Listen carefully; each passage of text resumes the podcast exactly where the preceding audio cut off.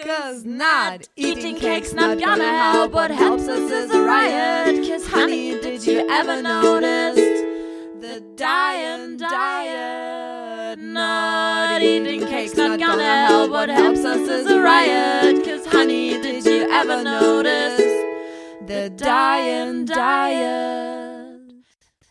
Antipöse Stücke. Ein Podcast mit Katharina Sophie Hautmann und Antje Kröger. Wollen wir loslegen? Katharina, Sophie, Hautmann, bitte. Mit kurzen Haaren. Herzlich willkommen, liebe Freunde, zu den antipösen Stücken. Heute ist unser letztes Oktoberstück mit, Oh. mit unserer Mona. Wir sind ein bisschen traurig, aber wir freuen uns auch schon sehr auf das, was heute noch als Abschluss kommt. Ähm, wir haben viele, also es haben sich in, den, äh, in der letzten Woche noch viele schöne Sachen ergeben. Als Nachtrag zum Beispiel zu unserem zweiten Stück haben wir noch ein Interview oder hat Antje noch ein Interview geführt mit einer Landwirtin, ähm, weil das versprochene Interview äh, aus technischen Gründen Oh. leider versagt hat. Ja. Genau, und ähm, heute ist so ein bisschen, bisschen, bisschen die Fazitfolge, glaube ich, ne? Von allem, was Fazit und aber auch Ergebnis. Ja. Oder, Mona? Mona wollte ja schweigen die ganze Folge eigentlich. Wollte ich doch. Ursprünglich. Nein, nein, sie wollte, dass jemand, sie wollte, dass unser Interviewgast, den wir eventuell Ja, zu dem Thema. zu dem so. Thema hatten, ganz zunutze das Schweigen aushalten Ja. muss.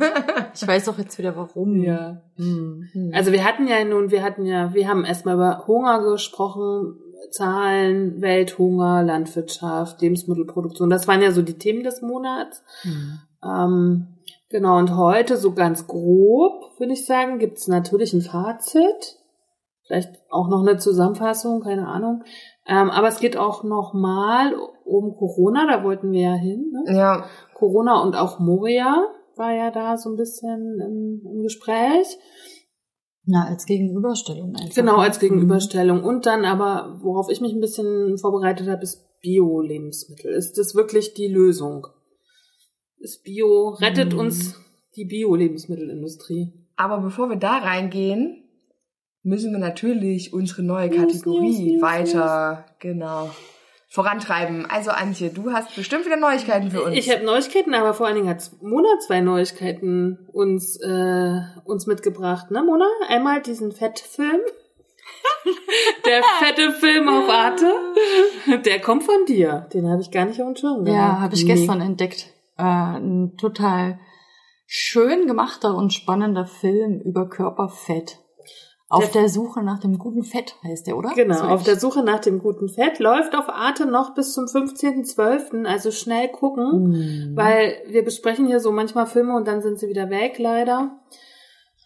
Öffentlich-rechtliche, ne? Nur eine bestimmte Zeit immer äh, da und dann sind sie wieder verschwunden im Äther. Aber bitte unbedingt gucken, das ist so ein erhellender Film. Also mir hat dieser Film so Spaß gemacht. Und vor allen Dingen, äh, meine Lieblingsstelle in dem Film war, Fett ist eine Meisterleistung der Evolution. Mehr braucht man ja eigentlich nicht sagen. Ne, ne wahr?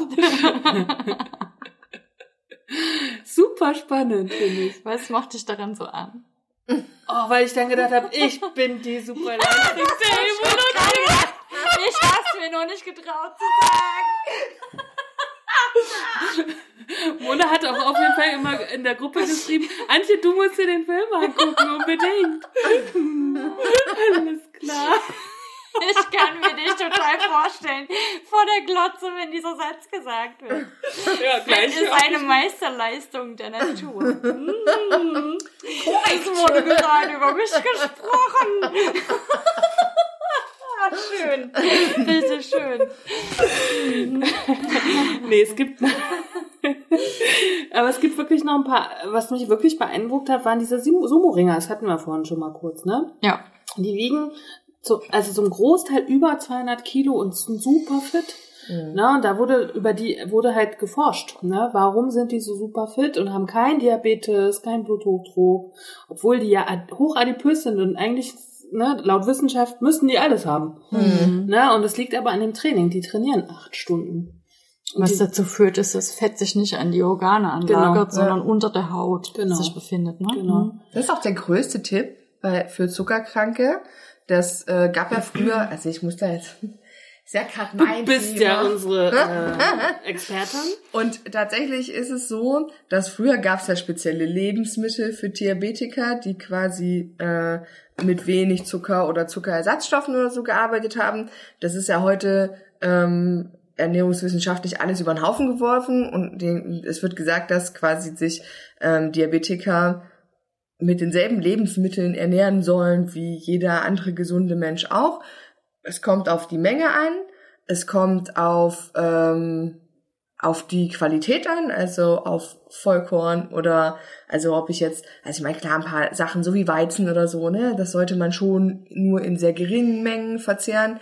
Ähm, aber der wichtigste Teil dabei, seine Zuckerwerte im Griff zu haben, ist die Bewegung tatsächlich, weil je mehr man sich bewegt, desto mehr äh, ist der Körper in der Lage, diesen Zucker zu verwerten.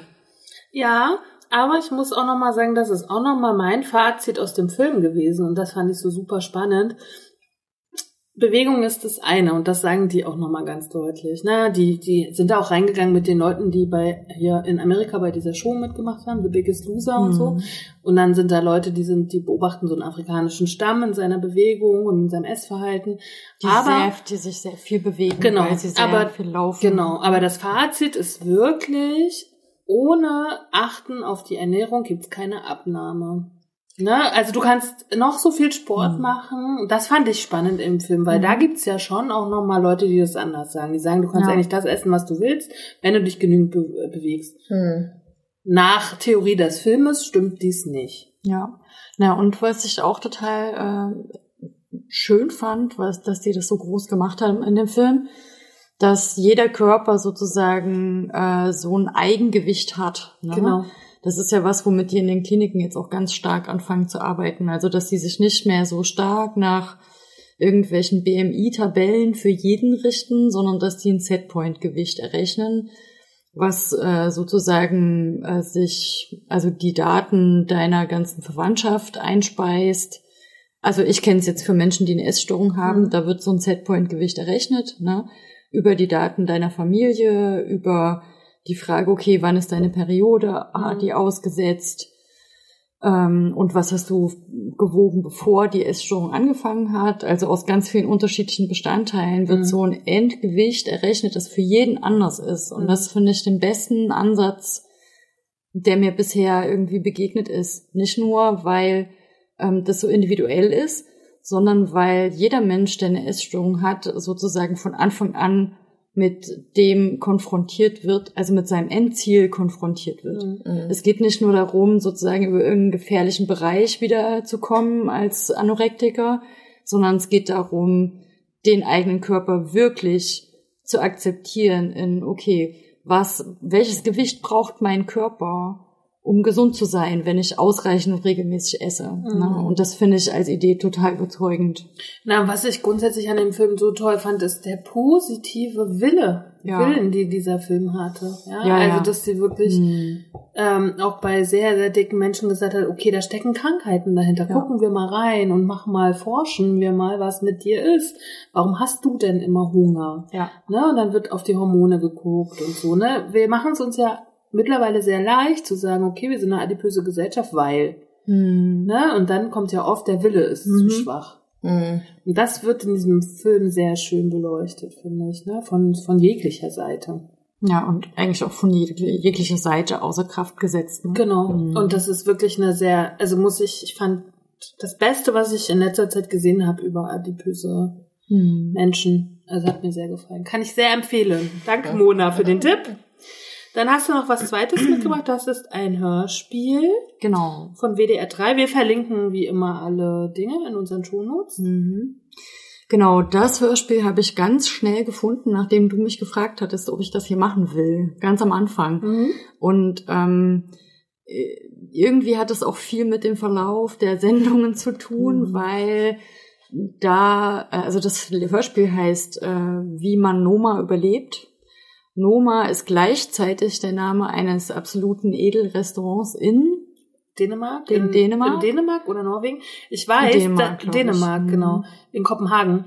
Ich war nämlich zweimal in Kopenhagen und ich wollte zweimal in dieses Restaurant gehen, weiß ich nämlich noch. Und man kriegt aber keine Plätze. Also man muss ein halbes Jahr vorher reservieren. Das Okay. ist so ein Restaurant. halt. Ja.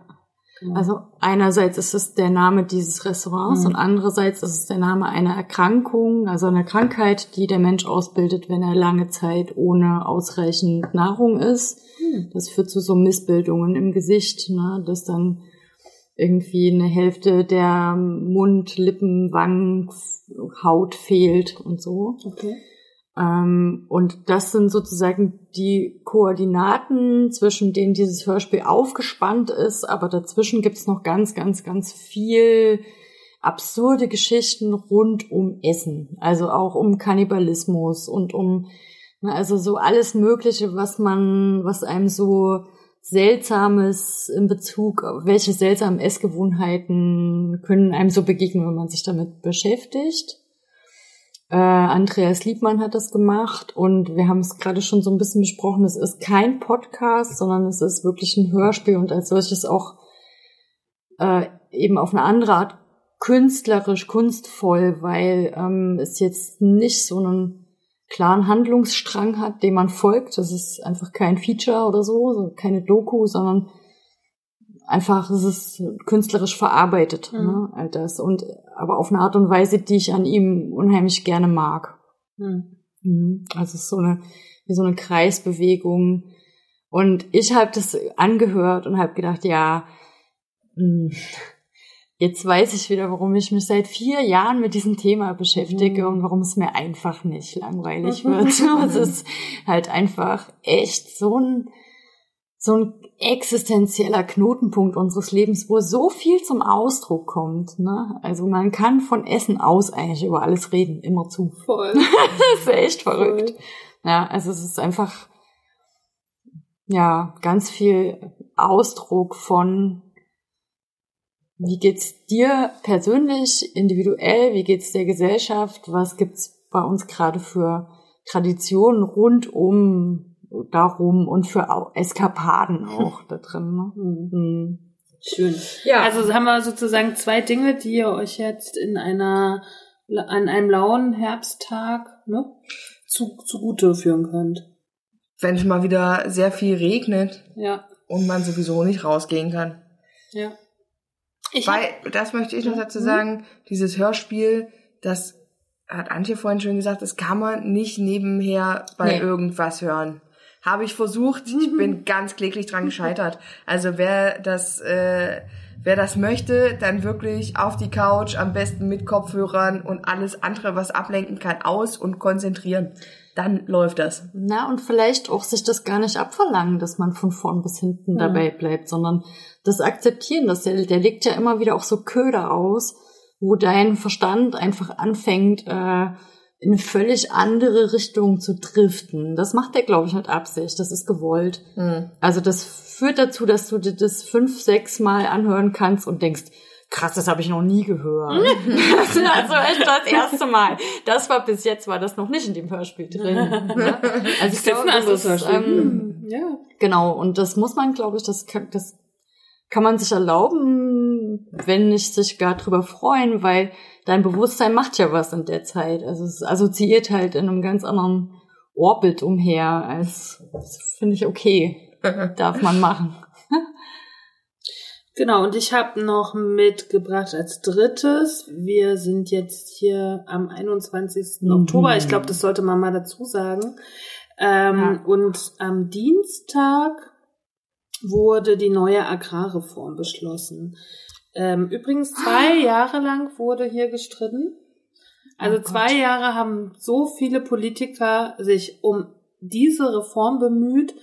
Und letztendlich, wenn man dem BUND und Greenpeace und so glauben darf, wurde nichts erreicht. Aber hey, nein, weil Frau Klöckner sagt, es handelt sich um einen Systemwechsel oder Ein Wandel. Systemwechsel. Hm.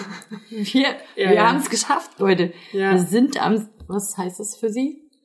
Ähm, sie sagt, es ist ein Systemwechsel, aber es ist natürlich total irrelevant, weil alles, was jetzt beschlossen wurde, muss erst 2025 eingehalten werden. Also das ist noch in fünf Jahren. Was wurde denn beschlossen? Es, pass auf, also so viel wurde gar nicht. Es wurde die Summe beschlossen. Hunderte, es han, handelt sich um hunderte Milliarden Euro. Und damit um den größten Posten im EU-Budget. Budget, Budget. Ich hatte mal, ich habe mal, nee, ich habe mal einen Vortrag gehalten, nee, in der zwölften Klasse Sozialkunde hat so ein Typ einen Vortrag gehalten, hat immer Budget gesagt. Da habe ich gedacht, was sagt der denn da? Budget? Was ist das denn? Oh, Budget. Ähm, okay, es geht da um, ich will gar nicht so viel ausführen. Was das Neue ist, sind verpflichtende Ökoregeln. Das heißt, also, zentraler Punkt der Reform sind verpflichtende Ökoregeln. Demnach soll jedes Land einen Mindestanteil von 20 Prozent der EU-Direktzahlungen an die Teilnahme der Landwirte an Umweltprogrammen knüpfen. So, wir haben ja, ich habe ja gerade gesagt, zwei Jahre wurde das beredet. Diese 20 Prozent sind so ein, so ein, wie sagt man, sind so ein Zwischenergebnis, weil natürlich die ganzen osteuropäischen Länder voll dagegen waren. Die haben gesagt, nö, Ökoregeln, nö, wollen wir nicht. also 20 Prozent war jetzt das Äußerste, was sie wohl rausholen könnten, so.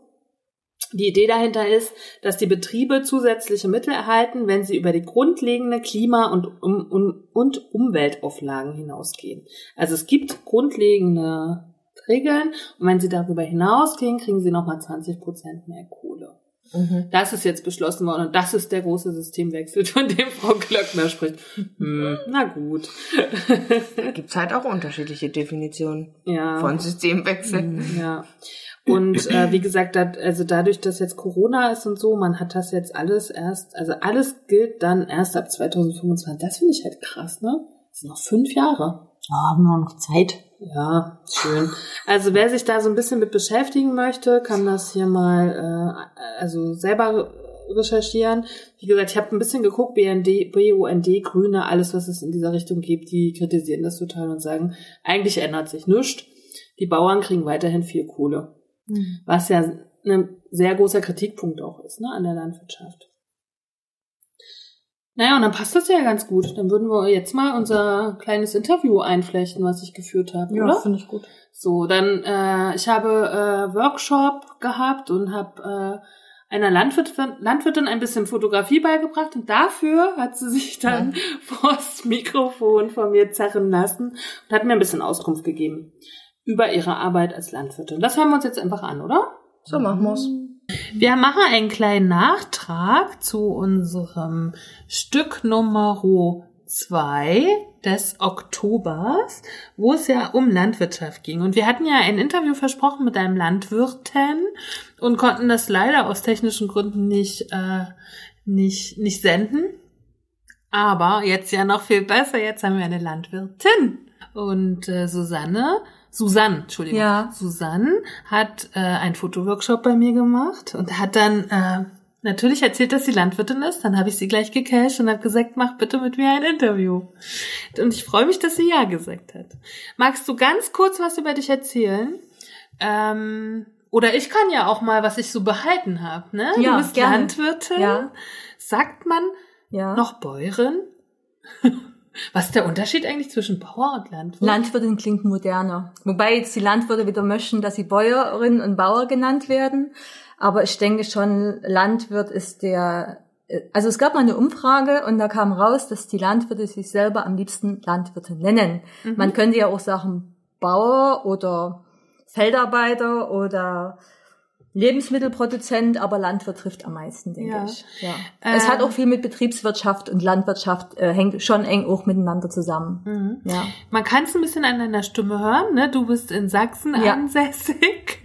Ähm, ähm, du hast betreut, oder oder anders, du hast einen landwirtschaftlichen Betrieb Ja. mit vier Mitarbeitern, richtig? Zweieinhalb. Zweieinhalb. Ja, ich bin die dritte und zwei Festangestellte und noch ein Teil. Ja.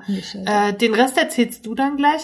Was ich so ein bisschen faszinierend da an deiner, an deinem Lebenslauf habe, du machst das noch nicht immer. Ne? Du bist Quereinsteigerin sozusagen. Ich bin absolute Quereinsteigerin. Ich muss dazu sagen, dass wir ja, also ich wäre jetzt 50 Jahre alt, ich habe 20 Jahre in der DDR verbracht. Und äh, das Credo meines Vaters war, geh nicht in die Landwirtschaft, mach irgendwas anderes, wo du Geld verdienen kannst. Nicht diese schwere Arbeit und so weiter.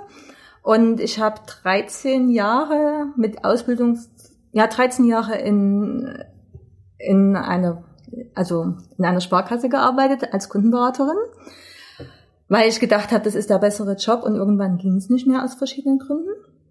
Und habe mich dann umorientiert und wusste nicht, was ich machen wollte in meinem Leben oder sollte oder was zu mir passt. Und dann habe ich so einen Berufsfindungstest gemacht. Mhm. Und dann kam raus, werde doch Landwirt oder Nein, Landwirtin. Wirklich? Und wo hast du diesen Test gemacht? Bei der Volksbank.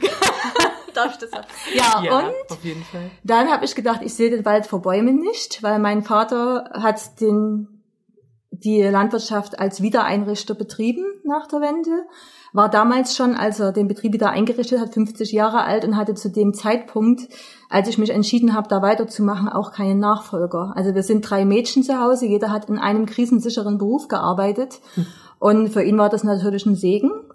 Und das Wichtigste war für mich, ich habe gefragt, äh, denkst du, dass ich das hinkriege, dass ich das schaffe? Und er hat gesagt, na klar kriegst du das hin. Und damit hatte ich eigentlich das okay. Und die Vorfreude und das Feuer gefangen. Mhm. Ja. Ich, äh, ich habe ja gestern schon gesagt, dass ich so faszinierend finde, dass du Trecker sagst, weil ich komme ja aus Norddeutschland, für uns heißt es Trecker. Ne?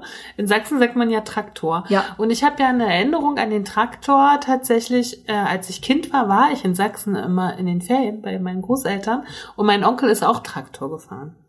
Ich habe also sehr viele Männer mit Traktorin gesehen als Kind, aber keine Frau, die auf dem Traktor saß. Wie äh, selten sind Frauen in der Landwirtschaft in Deutschland? Also ich kann es in Zahlen nicht ausdrücken, aber das wird immer mehr. Ähm, ich, man müsste jetzt die Statistik befragen. Ich habe aber selbst in meinem Umfeld drei Frauen, die aktiv einen Landwirtschaftsbetrieb leiten. Mhm. Und äh, das mindestens genauso gut machen wie die Männer. Mhm. Und ich finde auch, man braucht da keinen Unterschied machen. Die Frage war, wie viel, wie oft. Was ich kann es nicht also, sagen. Also es wird mehr. Also es, es wird mehr. viele Mädchen auch als Landwirtinnen Ach, ausgebildet. Ja. Äh, was macht ihr in eurem Betrieb? Was erzähl kurz.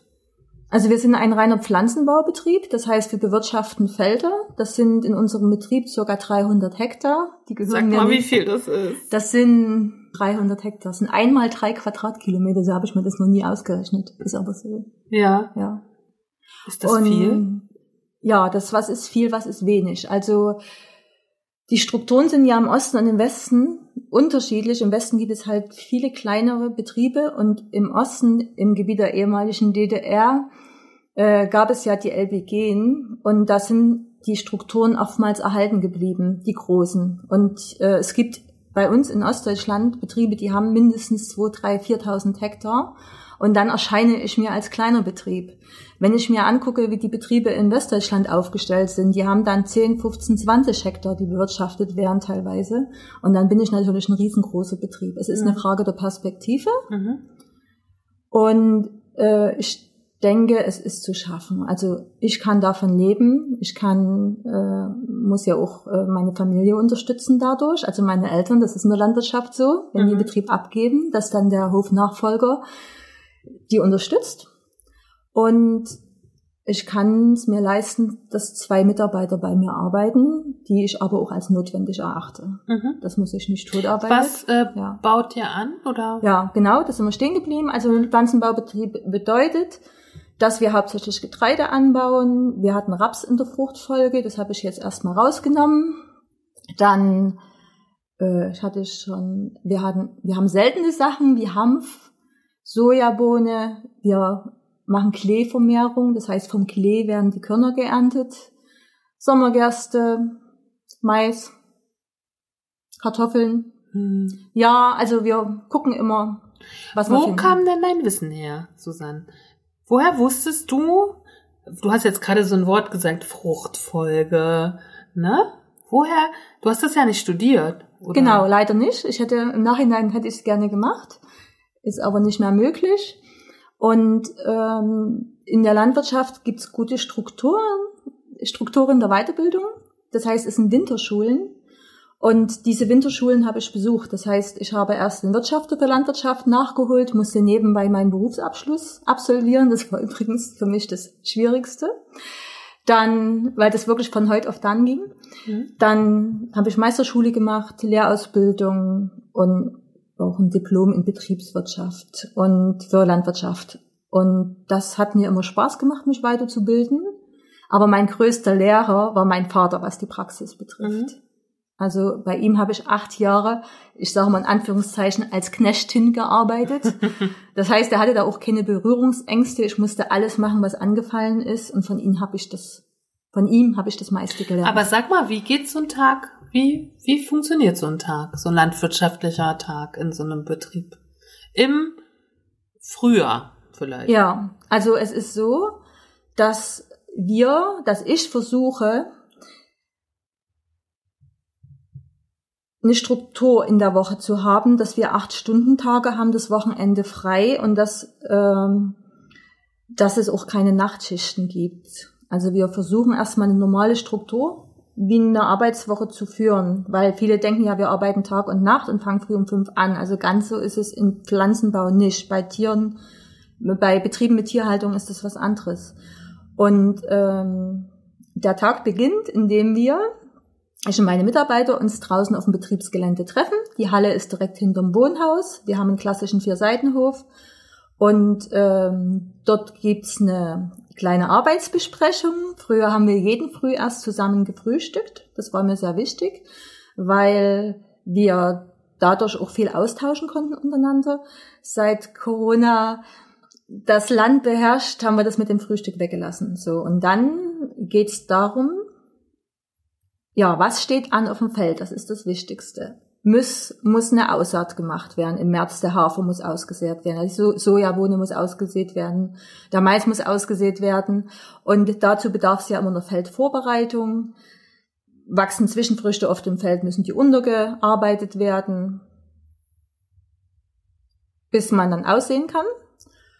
Es ist so, dass wir, wir sind konventionell aufgestellt. Das heißt, ich äh, benutze auch Pflanzenschutzmittel und das Wichtigste im Frühjahr ist, die Bestände zu pflegen, währenddessen sie wachsen. Das heißt, wir gucken, ob irgendwelche Krankheiten drinne sind und äh, wie die Nährstoffversorgung, wie es um die Nährstoffversorgung der Pflanzen steht und dementsprechend wird gedüngt. Und Zwischendrin müssen die Maschinen halt in Ordnung gehalten werden und so weiter. Das machen alles die Männer draußen und ich bin diejenige, die die, die ganze strategische Planung macht, die die Buchhaltung macht und ähm, ja Antragstellung und Aber du Sachen. fährst selbst doch raus, ne? Ich fahre in der Ernte fahre ich auf alle Fälle mit. Und auch bei der Feldvorbereitung arbeite ich auf dem Feld mit. Mhm. Ja.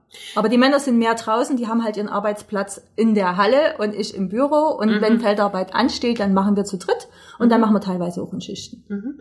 Und du hast, äh, da haben wir gestern kurz auch schon mal drüber gesprochen, auch schon mal über Bio nachgedacht, ne? Ja. Also, oder es, ne? Aus vielen Gründen.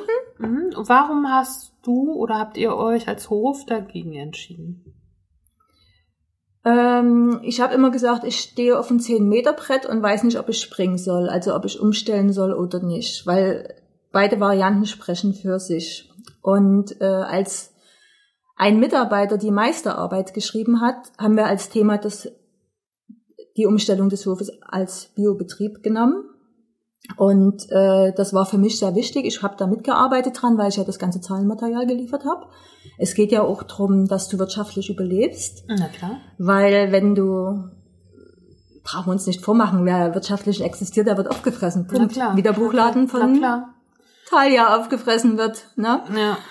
Und ähm, ich habe mich dagegen entschieden, weil ich nur abhängig wäre von Fördermitteln. Das heißt, wir Landwirte, Landwirte werden schon subventioniert und die Subventionen wären noch sehr, sehr, sehr viel höher. Das heißt, selbst wenn ich nichts produziere, weiß ich, ich bekomme Fördermittel und ich denke, das ist nicht die richtige Art zu wirtschaften, dass man so von öffentlichen Geldern abhängig ist.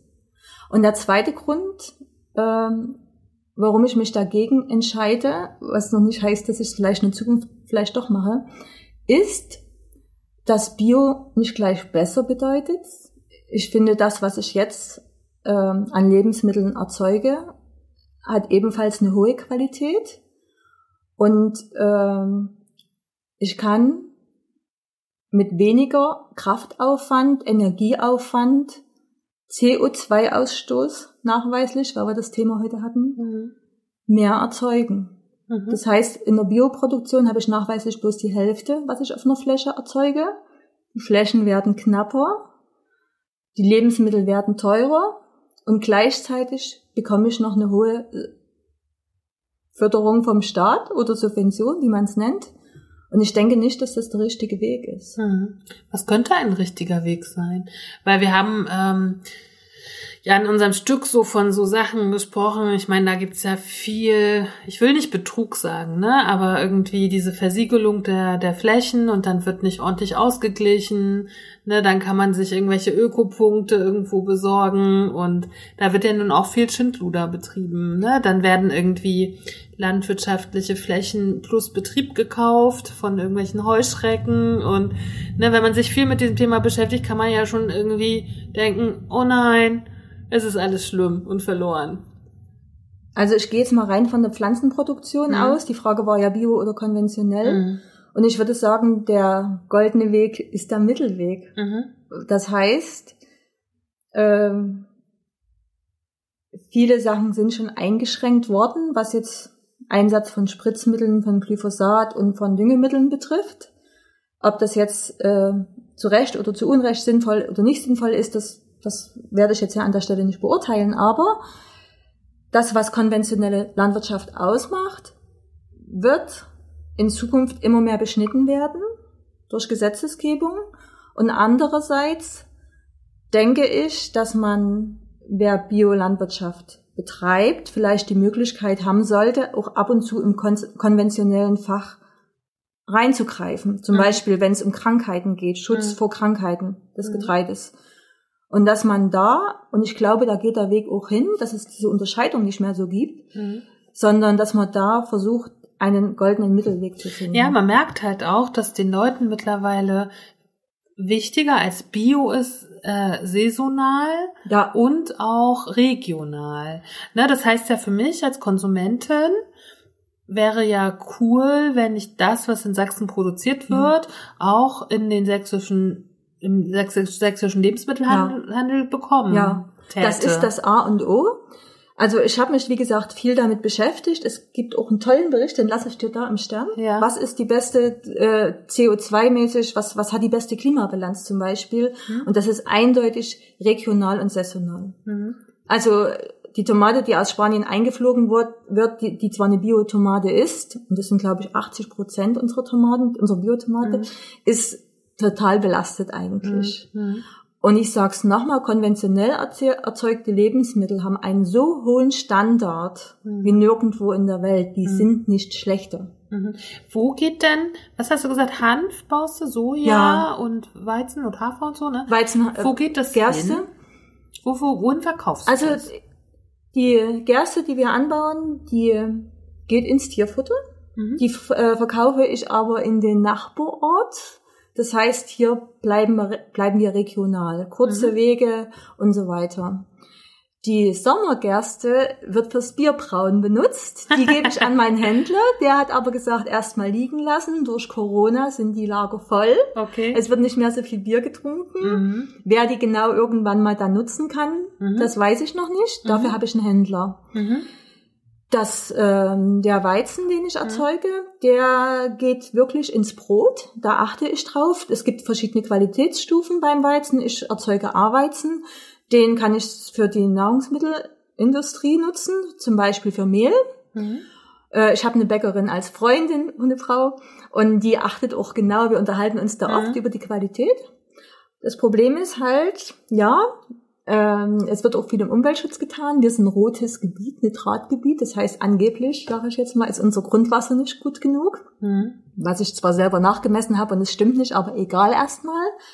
Ich darf nicht mehr so viel düngen und dadurch wird mein Getreide wahrscheinlich in Zukunft nicht mehr als Brotgetreide gelten, weil das braucht eine gewisse Nährstoffmenge, um die Eigenschaften zu entwickeln. Mhm. Und da weiß ich noch nicht, wo die Reise hingeht. Mhm. Beim Soja ist es so, dass wir das auch direkt in den Milchviehbetrieb verkaufen, Mhm. weil das ist ein guter, gutes Eiweißmittel und ähm, wo Milch erzeugt wird dann dadurch und da darf in der Rinderfütterung kein Soja, Gott sei Dank, aus Übersee eingesetzt werden.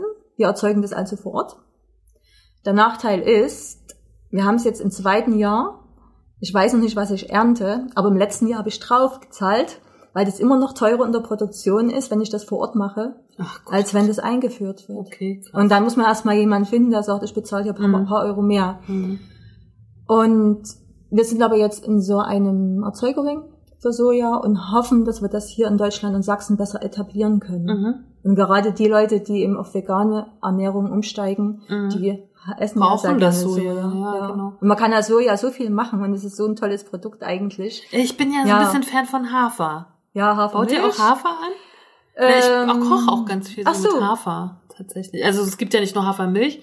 sondern auch sowas, äh, wo du anstatt was hat nimmt man dann sonst Frischkäse oder so ne so so dickere Hafercreme sag ich mal.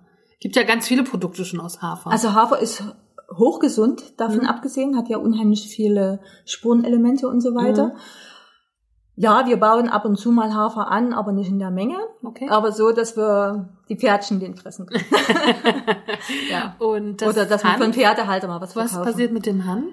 Nutzhanf? Das ist, das ist ähm, dieses Jahr vielleicht das letzte Mal gewesen. Ich habe Oh. das jetzt drei Jahre gemacht in Kooperation oder als Auftragsanbau.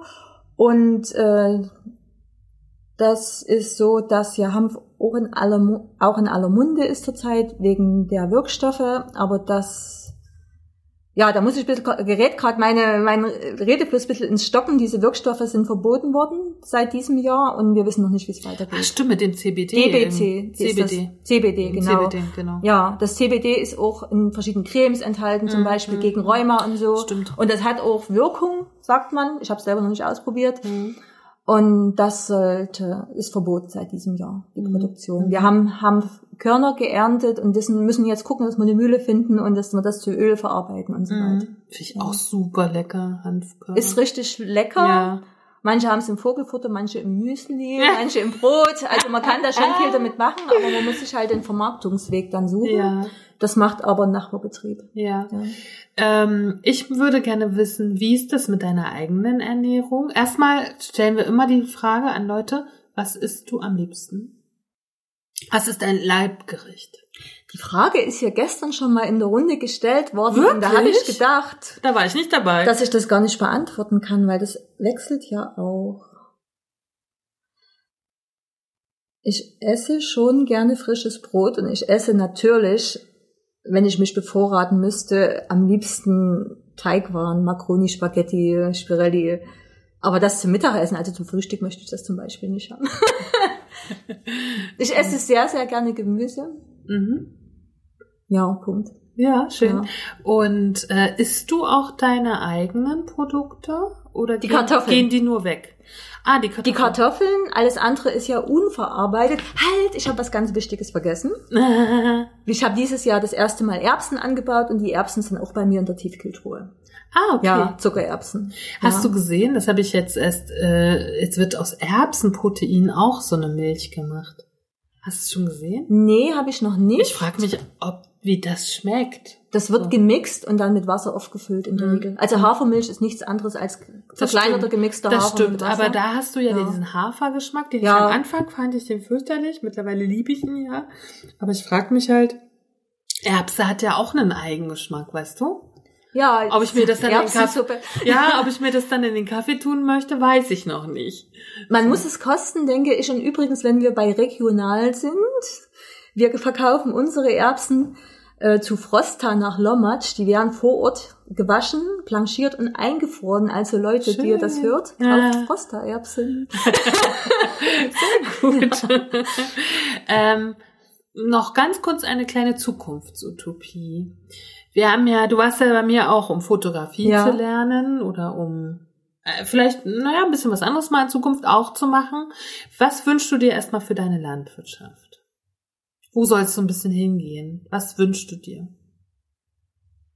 Ich wünsche mir für meine Landwirtschaft, dass ich das schaffe, den Hof zu halten, weil es wirklich, und du weißt, ich bin Berufsoptimistin, aber Mhm. es ist wirklich schwierig manchmal. Es Mhm. ist manchmal von Jahr zu Jahr äh, so, dass man immer denkt, es muss doch mal besser werden, Preisentwicklung und so weiter, und es wird nicht besser. Hm. Das wünsche ich mir. Ich möchte meinen, ich möchte den Hof, der bei uns im Ort ist, in unserer Familie gerne erhalten. Aber nicht, weil ich diesen Familiendünkel habe und sage, der muss jetzt 200 Jahre bestehen bleiben, sondern weil das echt schade wäre, wenn die Höfe verschwinden im Dorf. Mhm. Wir haben, wir sind der einzigste, einzigste Hof, einzige Hof im Dorf, Hm. der zum Beispiel noch Tierhaltung hat auf dem Hof. Also wo die, wo was der Bauernhof ist, wie, wie, also wir haben Pferde noch nebenbei. Hm. Der Bauernhof, was er im Bilderbuch darstellt, was die Leute gerne sehen wollen.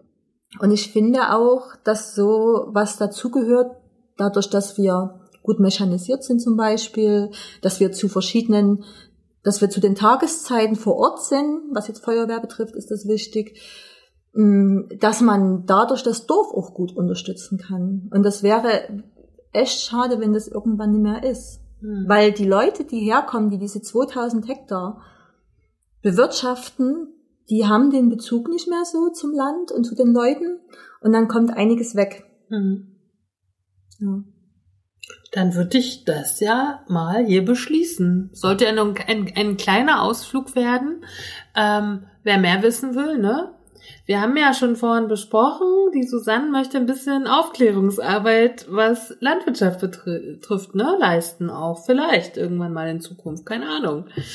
Weil ich, denke, ich, ich merke, ich hm? weiß total wenig über die Landwirtschaft. Ich weiß sehr wenig, wo meine Produkte herkommen Ja, wünsche mir das aber. Und ich glaube, da kann man schon noch eine Menge machen, weißt du? es ist ja auch schwierig, muss ich sagen, für den Verbraucher. Da steht irgendwie holsteinischer Wurstsalat und dann kommt er aus Thüringen Mhm. zum Beispiel. Mhm. Und ich habe jetzt gelesen, die Krabben aus der Nordsee werden in Marokko ge- gepoolt. Mhm. Ja. Mhm. Und es ist auch für den Verbraucher schwierig und es wird sich, ja, es ist schön, wenn die Leute darauf achten, wenn sie aufmerksam sind und ich werde Aufklärungsarbeit leisten und jeder, der mich fragt, kriegt auch eine Antwort. Sehr gut. Damit beschließen wir es, oder? Ja, Ich danke dir, dass du so spontan mit mir hier vors Mikrofon getreten und dich hingesetzt hast. Danke, Ja, liebe Susanne. Tschüss. Das war das Interview. Kathi so, das war das Das war das Interview. Ja, Was? schön. Erhellend. Was fandet ihr am spannendsten?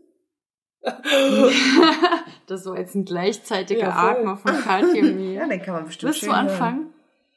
Na, wir haben es ja vorhin schon mal kurz besprochen. Ich finde tatsächlich auch, ähm, was Antje vorhin schon mal gesagt hat, dieser dieser Mittelweg, ne, der da propagiert wird, was ich ja damals äh, zu unserer Brotfolge gesagt habe, dass es halt eben nicht nur Schwarz und Weiß gibt. Es gibt nicht nur die bösen Industriekonzerne, die mit äh, E-Stoffen und in dem Fall äh, irgendwelchen Düngern und Pestiziden äh, quasi ihre ihr äh, Produkt haltbarer machen und daneben den äh, Bio Landwirt oder Bäcker dann in dem Fall von unserem letzten Stück, der dann alles richtig macht, sondern ich glaube auch, dass der Mittelweg die Lösung ist, dass man den Weg finden muss, ähm, der sagt, wir haben, wir, wir versuchen unsere Umwelt nicht komplett zu zerstören, so, und trotzdem den Weg zu finden, ein Produkt zu haben, was qualitativ gut ist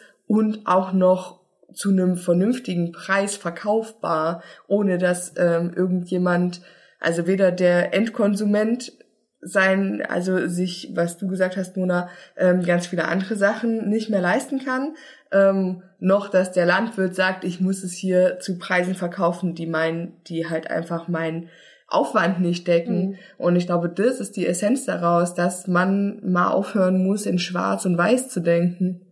Das fand ich halt gut an dem, was sie gesagt hat. Was ist denn, ich frage mich gerade, wenn wir jetzt auch nochmal in unsere Süchte reingehen, ne? Die Esssucht, die, was weiß ich, gerade auch nochmal die Essfresssucht oder so, wo sehr viel gegessen wird, kann man das halt über Bio-Lebensmittel handeln. Also bei mir ist es ja wirklich so, weil in dem Moment, wenn das kommt, sage ich mal, oder da ist, da schaltete mein Hirn ja nicht mehr auf Gesundheit. Ne? Ja, oder Rationalität, Oder auf ist da ja schon Rationalität. vorbei einfach. Genau, aber stell dir Moment. vor, es gibt ja dann diese Lebensmittel nicht mehr. Ne, st- stell dir vor, wir werden eine öko-bio-faschistische Gesellschaft, was ja propagiert wird, auch äh, bei äh, in manchen In- Instagram-Accounts oder YouTube-Accounts. Ne? Dann werden, hätte ich ja nicht mehr den Zugriff auf diese Lebensmittel, weißt du? Die Mhm. ich halt dann oder gibt es dann überhaupt noch Zucker Übrigens und äh, glaube ich, Bonbons? dass, glaube ich, dass das nicht passiert. Also so, okay. selbst wenn wir eine ökofaschistische Gesellschaft werden, wird es immer sozusagen die Billignahrung geben, damit sich sozusagen die Hardcore-Ökobios äh, von dir ähm, Abgrenzen äh, können. abgrenzen können. Mhm. Also es wird darauf hinauslaufen, dass äh, sie die besseren Menschen sein werden aufgrund dessen, aufgrund ihrer Kaufentscheidung. Mhm. Und zwar noch viel, viel, viel äh, extremer, als das jetzt schon der Fall ist. Ne? Und äh, damit die sich differ also damit die Distanz herstellen können und sich äh, unterscheiden können von dir, also Distinguität, ne, ähm, wird's das billige Zeug da drin, in dem Konzept gibt's das billige Zeug weiter. Mhm. Das ist ja auch das, was mich daran so nervt. Also, dass sozusagen nicht überlegt wird, wie können wir für alle da eine, eine intelligente Lösung finden, ähm, sondern dass extrem hingearbeitet wird darauf, dass äh, sich so eine so eine äh, kulturelle, sozi soziale Elite sozusagen das Gewissen reinwaschen kann über die Kaufentscheidung und der Rest halt nicht. Und das nervt mich daran brutalst. Also ich will einfach, glaube ich, eine ganz andere Richtung. Ich will äh, irgendeine Idee, eine landwirtschaftliche, ähm, Indust Land lebensmittelindustrielle Idee, die für alle gilt. Das will ich. Und das äh, finde ich in keinem Bioladen und in keinem, das taucht für mich da drin nicht auf, weil es immer sozusagen, ja, das fand ich nämlich so spannend an dem Interview, dass äh, ich in, in der letzten Woche auch angekommen bin bei ganz viel so YouTube-Filmen, die das überhaupt alles komplett mal in Frage stellen mit dem Bio, ne? Ob das überhaupt, ob das überhaupt sich unterscheidet und äh, so viel besser ist für die, für die, für die Natur, für die Umwelt. Na, da kann ich doch gleich mal eingrätschen. Genau. Hier. Grätsch- Regeln des grätsch mal. ökologischen Landbaus. Ich habe sie mitgebracht aus dem Buch Bio-Lebensmittel, warum sie wirklich gesünder sind von Andrea Flemmer. So, da gibt's hier so Punkte, was muss man mindestens äh, als Biobetrieb äh, anbieten. Erstes, artgerechte Tierhaltung, wissen wir, ne? Auslauf, Einstreu im Stall, Bewegungsmöglichkeit, Verbot von Käfighaltung, Haltung von Hühnern und der Einzelhaltung von Kälbern in Mastboxen. Die Ställe werden von Tageslicht geflutet, Schweine stehen auf Stroh und haben genügend Platz. Auch die Möglichkeit schonender Schlachtungen gehört dazu. So, das ist alles, was artgerechte Tierhaltung betrifft. Ne, das ist ein so ein großer Punkt. Der zweite Punkt ist, das ist ja das, was man eigentlich noch kennt. Ne? Man weiß ja irgendwie, ah ja, kaufe ich am besten nicht mehr aus Käfighaltung, so, ne? So, und jetzt, aber jetzt kommen so spannende Sachen schon, die mir dann nicht mehr so bewusst waren. Ähm, okay, das noch, das eigentlich auch noch, weil das gehört noch dazu, Anpassung der Tierhaltung an die Betriebsfläche. Das ist ja auch ein bisschen das, was, was Susanne gerade gesagt hat, dass ich mein, das halbiere, ne? Mhm. Sozusagen. Genau. Also, bekan- also bei den Tieren ist es hier so begrenzte Anzahl von Weidetieren pro Fläche. Dadurch entstehen keine Gülle und kein Mist, keine überschüssigen, die du wieder, äh, wie sagt man, entsorgen musst.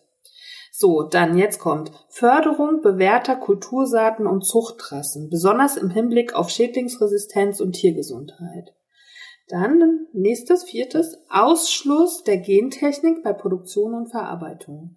Das ist, glaube ich, schon ein sehr, sehr wichtiger Punkt auch für viele Verbraucher. Mhm. Da habe ich schon sehr, sehr viele Diskussionen geführt, was so Gentechnik betrifft. Bin da aber auch noch nicht zum Schluss gekommen, ehrlich gesagt. Ich auch nicht. Ich meine, denke mir manchmal, naja, aber so Veränderung von Genen kann doch auch was Gutes bedeuten. Ja, es ist So. letztendlich die Frage, die wir das vorletzte Mal auch hatten, wo du mit diesem Automaten, Mhm. wo man das Bechamelhühnchen Mhm. rausholen konnte. Estragon-Hähnchen. Estragon Ey, sorry. war's. Estragon-Hähnchen, ja, bitte. Tut mir leid. Aber Bechamelhühnchen klingt auch, Klingt nicht auch schlecht. okay. Auch nicht schlecht. ähm, wo, wo wir auch schon rausgekommen sind, äh, uns zu fragen, so, okay, es ist letztendlich eine Entscheidung in Technik nach vorne, um Mhm. es zu, um es so zu optimieren, dass wir ähm, das wirklich gut auf die Reihe kriegen für alle und für die Umwelt Mhm. gleichzeitig Mhm. und darin die Technik auch zu nutzen. Oder eben zurück zu so einem früher, in dem das ökologisch besser war. Und f- mit verbunden mit der Frage, ob das dann für alle geht. Ich glaube, das ist wieder die grundsätzliche Frage da drin. Ne? Ja. Dann Mhm. haben wir den äh, nächsten Punkt, möglich regionale Vermarktung. Das können wir uns natürlich vorstellen, ne? Da finde ich auch, man kann ja bei allem auch so einen Kritikpunkt, was ist dann an, an den Regionen, wo kein, keine gute Ackerbau, keine gute Viehzucht möglich ist, ne? Weil vielleicht Wüste zum Beispiel. Ne, da ist Regionalität auf einmal nicht mehr möglich. Das wird es halt immer geben. Ne, wie wird dann ausgetauscht, sozusagen? Dann Verbot von Kunstdünger, chemisch-synthetischen Schädling und äh, chemisch-synthetischen Schädlingsbekämpfungsmitteln.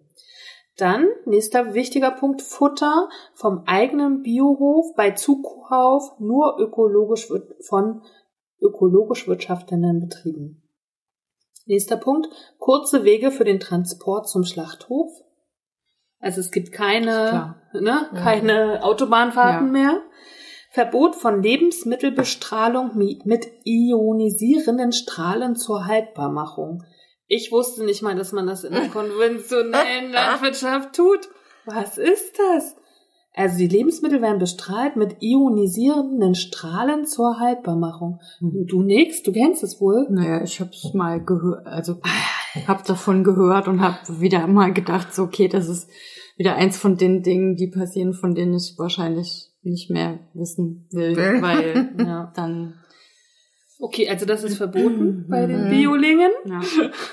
Förderung der Bodenfruchtbarkeit und der natürlichen ähm, und der natürlichen Abwehrkräften von Pflanzen und Tieren gegen Krankheiten und Schädlinge, Schonung des Grundwassers, auch so eine ganz wichtige Geschichte, insbe insbesondere in Bezug auf Nitrat, haben wir ja im Interview auch kurz gehört. Und zusätzlich wird eine abwechslungsreiche und weite Fruchtfolge zwei, drei und vier Felder Landwirtschaft angestrebt. Das finde ich ja so toll. Das habe ich tatsächlich noch in der Schule gelernt. Habt ihr das auch gelernt? ja, ja, auf jeden Fall. Das wird ja heute, das ist so Grundschulwissen, oder? Ja. Und das wird heute ja gar nicht mehr getan. Die Böden sind ja total ausgelaugt Mhm. zum Teil, ne? Also das sind sozusagen die verpflichtenden Regeln. Und dann kommen ja noch so ganz viele eigene Geschichten dazu. Das ist schon ganz schön viel, was die da, also, ne? Und grundsätzlich klingt das ja auch alles erstmal total gut. Mhm. Wird es auch so umgesetzt? Mm, Ja, also tatsächlich in diesem Buch steht, dass äh, in Deutschland, Österreich, Schweiz, also diese Dachstaaten, wirklich man sich auf die Biosiegel komplett verlassen kann. Sogar die im, aus dem Aldi und Lidl. Wir haben so starke Überprüfungen. Ne? Auf jedem ähm, Lebensmittel in Deutschland muss ein Stempel mit der Kontrollstelle drauf sein. Habt ihr das schon mal gesehen? Aber hat nicht, ähm, ganz kurz, Mhm. hat nicht äh, die Susanne, hieß die Susanne, Ja. im Interview gesagt, dass, es, dass du hier Biotomaten aus Spanien kaufen kannst? Da ist doch das mit der Regionalität schon mal direkt vorbei. Das stimmt, hast du recht.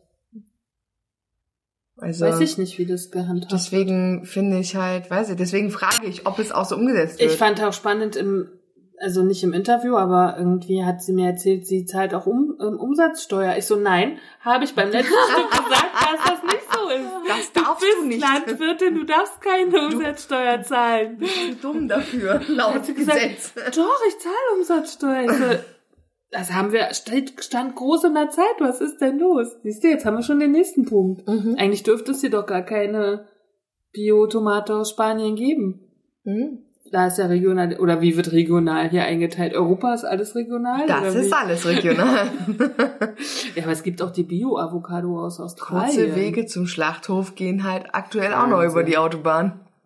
Dann seit 2001 gibt es äh, ein bundeseinheitliches Zeichen für Produkte aus dem ökologischen Anbau. Habt ihr schon mal gesehen? Dieses Sechseck Mhm. mit diesen grünen so grün eingefasst. Verlinken wir mal als Bild, habe ich das irgendwo. Und ähm, da, wo das drauf ist, ist auch Bio drinne. Okay. Rund 24.000 Unternehmen sind in Deutschland bekannt, die biologische Lebensmittel herstellen, verarbeiten oder importieren. Die meisten davon sind in Bayern und Baden-Württemberg ansässig. Das finde ich ja schon auch mal wieder eine spannende Info. Warum denn das? Weil da kaufkräftiges Publikum ist oder wie? Ja. Schon, oder? Auf jeden Muss Fall. ja. Finde ich schon spannend. Der Anteil der Biofläche an der gesamten Landwirtschaft beträgt 4,9 Prozent. Der Anteil der Biobauern bei circa 4 Prozent. Das ist schon echt wenig. Mhm. Das hatte doch der Haribo-Typ auch gesagt. Ja, dass für Dass ihn sich das nicht der Biomarkt Mhm. nicht interessant ist, Und weil trotzdem aber ähm, massiv gestiegen, ne? In den letzten auf jeden Fall Mhm. in den letzten 20 Jahren massiv gestiegen. Mhm. Ähm, so, dann gibt's natürlich Nepper, Schlepper, Bauanfänger, Begriffe wie kontrolliert oder umweltverträglich oder Kombination von kontrolliert und ungespritzt bedeuten nicht, dass das jeweilige Produkt Bio ist. Es gibt so ein paar Bezeichnungen, wo man sagt, das garantiert Bio-Lebensmittel.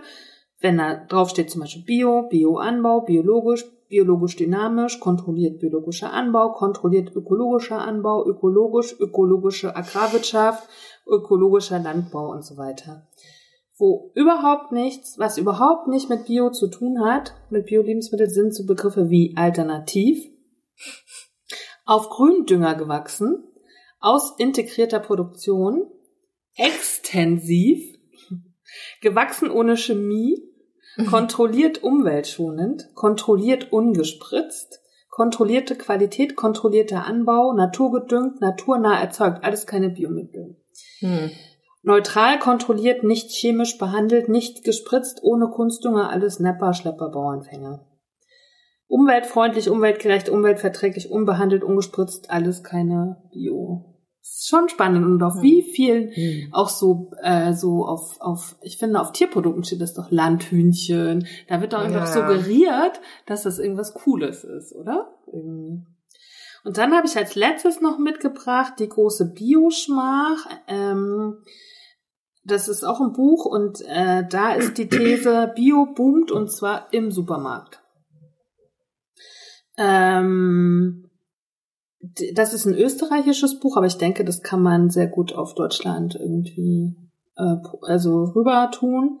Ähm, die sagen, wer Bio-Lebensmittel kauft, tut dies mit reinem Gewissen. Doch Bio ist vor allem eines, nämlich ein großes Geschäft für Lebensmittelkonzerne, die ansonsten mit ökologischen Produkten nicht viel am Hut haben. Das Geld, das von Haushalten im Jahr 2010 beim Bio-Einkauf ausgegeben wurde, gelangte zu 91,5 Prozent in die Taschen herkömmlicher Supermarktkonzerne oder Lebensmitteldiscounter. Oh, das ist schon mal. Ich glaube auch, dass sich in den letzten zehn Jahren da nicht so viel verändert hat, ehrlich gesagt.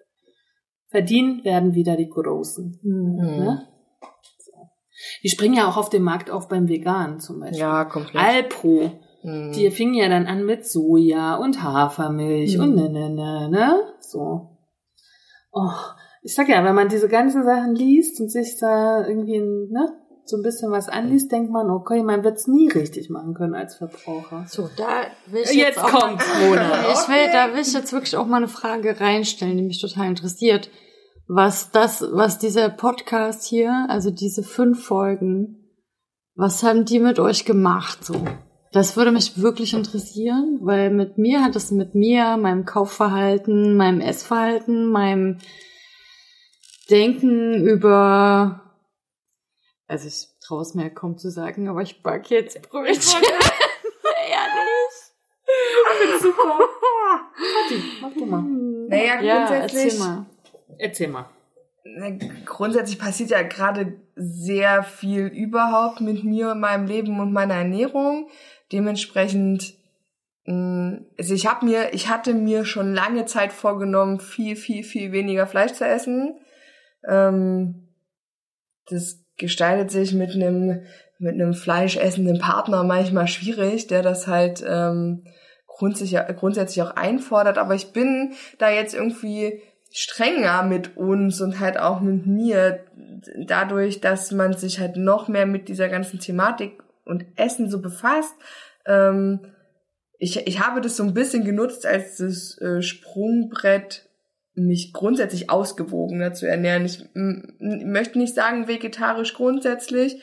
Ich möchte auch nicht, ähm, möchte mich auch nicht so krass einschränken, aber ich gucke tatsächlich auch eher, dass ich ähm, grundsätzlich gesünder kaufe, auch versuche nicht immer jeden Pfennig zweimal umzudrehen, sondern dann auch das Produkt zu kaufen, wo ich denke, okay, das ist vielleicht moralisch mehr vertretbar gerade so. Mhm. Ähm, ja, also ja grundsätzlich macht dieser Podcast, ist ja nicht nur jetzt diese diese fünf Folgen, ja. sondern dieser Podcast grundsätzlich macht ja schon extrem viel mit mir mhm. und meiner Sicht auf mich und auf mein Leben. Ne? Also ich meine, da hat sich ja schon grundsätzlich sehr sehr viel verändert, aber das war jetzt noch mal so. Ich meine, es ist auch manchmal für mich echt schwierig, weil ich hänge halt gerade noch krasser in meiner in, in meiner Essstörung eigentlich als vorher, mhm. weil dieses Thema so viel Raum hat gerade, mhm. ne? Also es hat wirklich mein Tag, ich sag mal, mindestens äh, die Hälfte meines Tages verbringe ich damit, mir darüber Gedanken zu machen, wie ich mich ernähre, ob das gut ist, wie ich mich ernähre, ob das vertretbar ist, wie ich mich ernähre, also in, in, in ganz vielen Aspekten und Zusammenhängen. Ähm, und, und das ist, das ist eigentlich was, was mich schon fast wieder nervt, weil mhm. ich, weil ich halt nicht so, weil so, weil mich das auch schon in die eine oder andere depressive Phase wieder getrieben hat, ja. weil, ähm, was Antje vorhin gesagt hat, gefühlt kann man es halt nicht richtig mhm, machen. Ja, ne? Ja. Und deswegen ähm, freue ich mich auch, dass wir da, da dieses Thema heute ein Stück weit beenden. Mhm. Ich nehme viel mit, aber es ist so, dass ich mir denke, puh, es muss jetzt gerade nicht so viel Platz mehr haben in, mhm. in meinem Leben. Es muss auch mal jetzt mal wieder um was anderes gehen. Ja. Verstehe ich total gut. Nee, bei mir ist es sehr anders. Also ich bin, bei mir hat sich so viel gedreht die letzten Wochen. Ich bin Mona so dankbar. Gehst du noch, warst du im, im genau. Supermarkt? Ich war natürlich im Supermarkt. ich war auch voll genervt davon.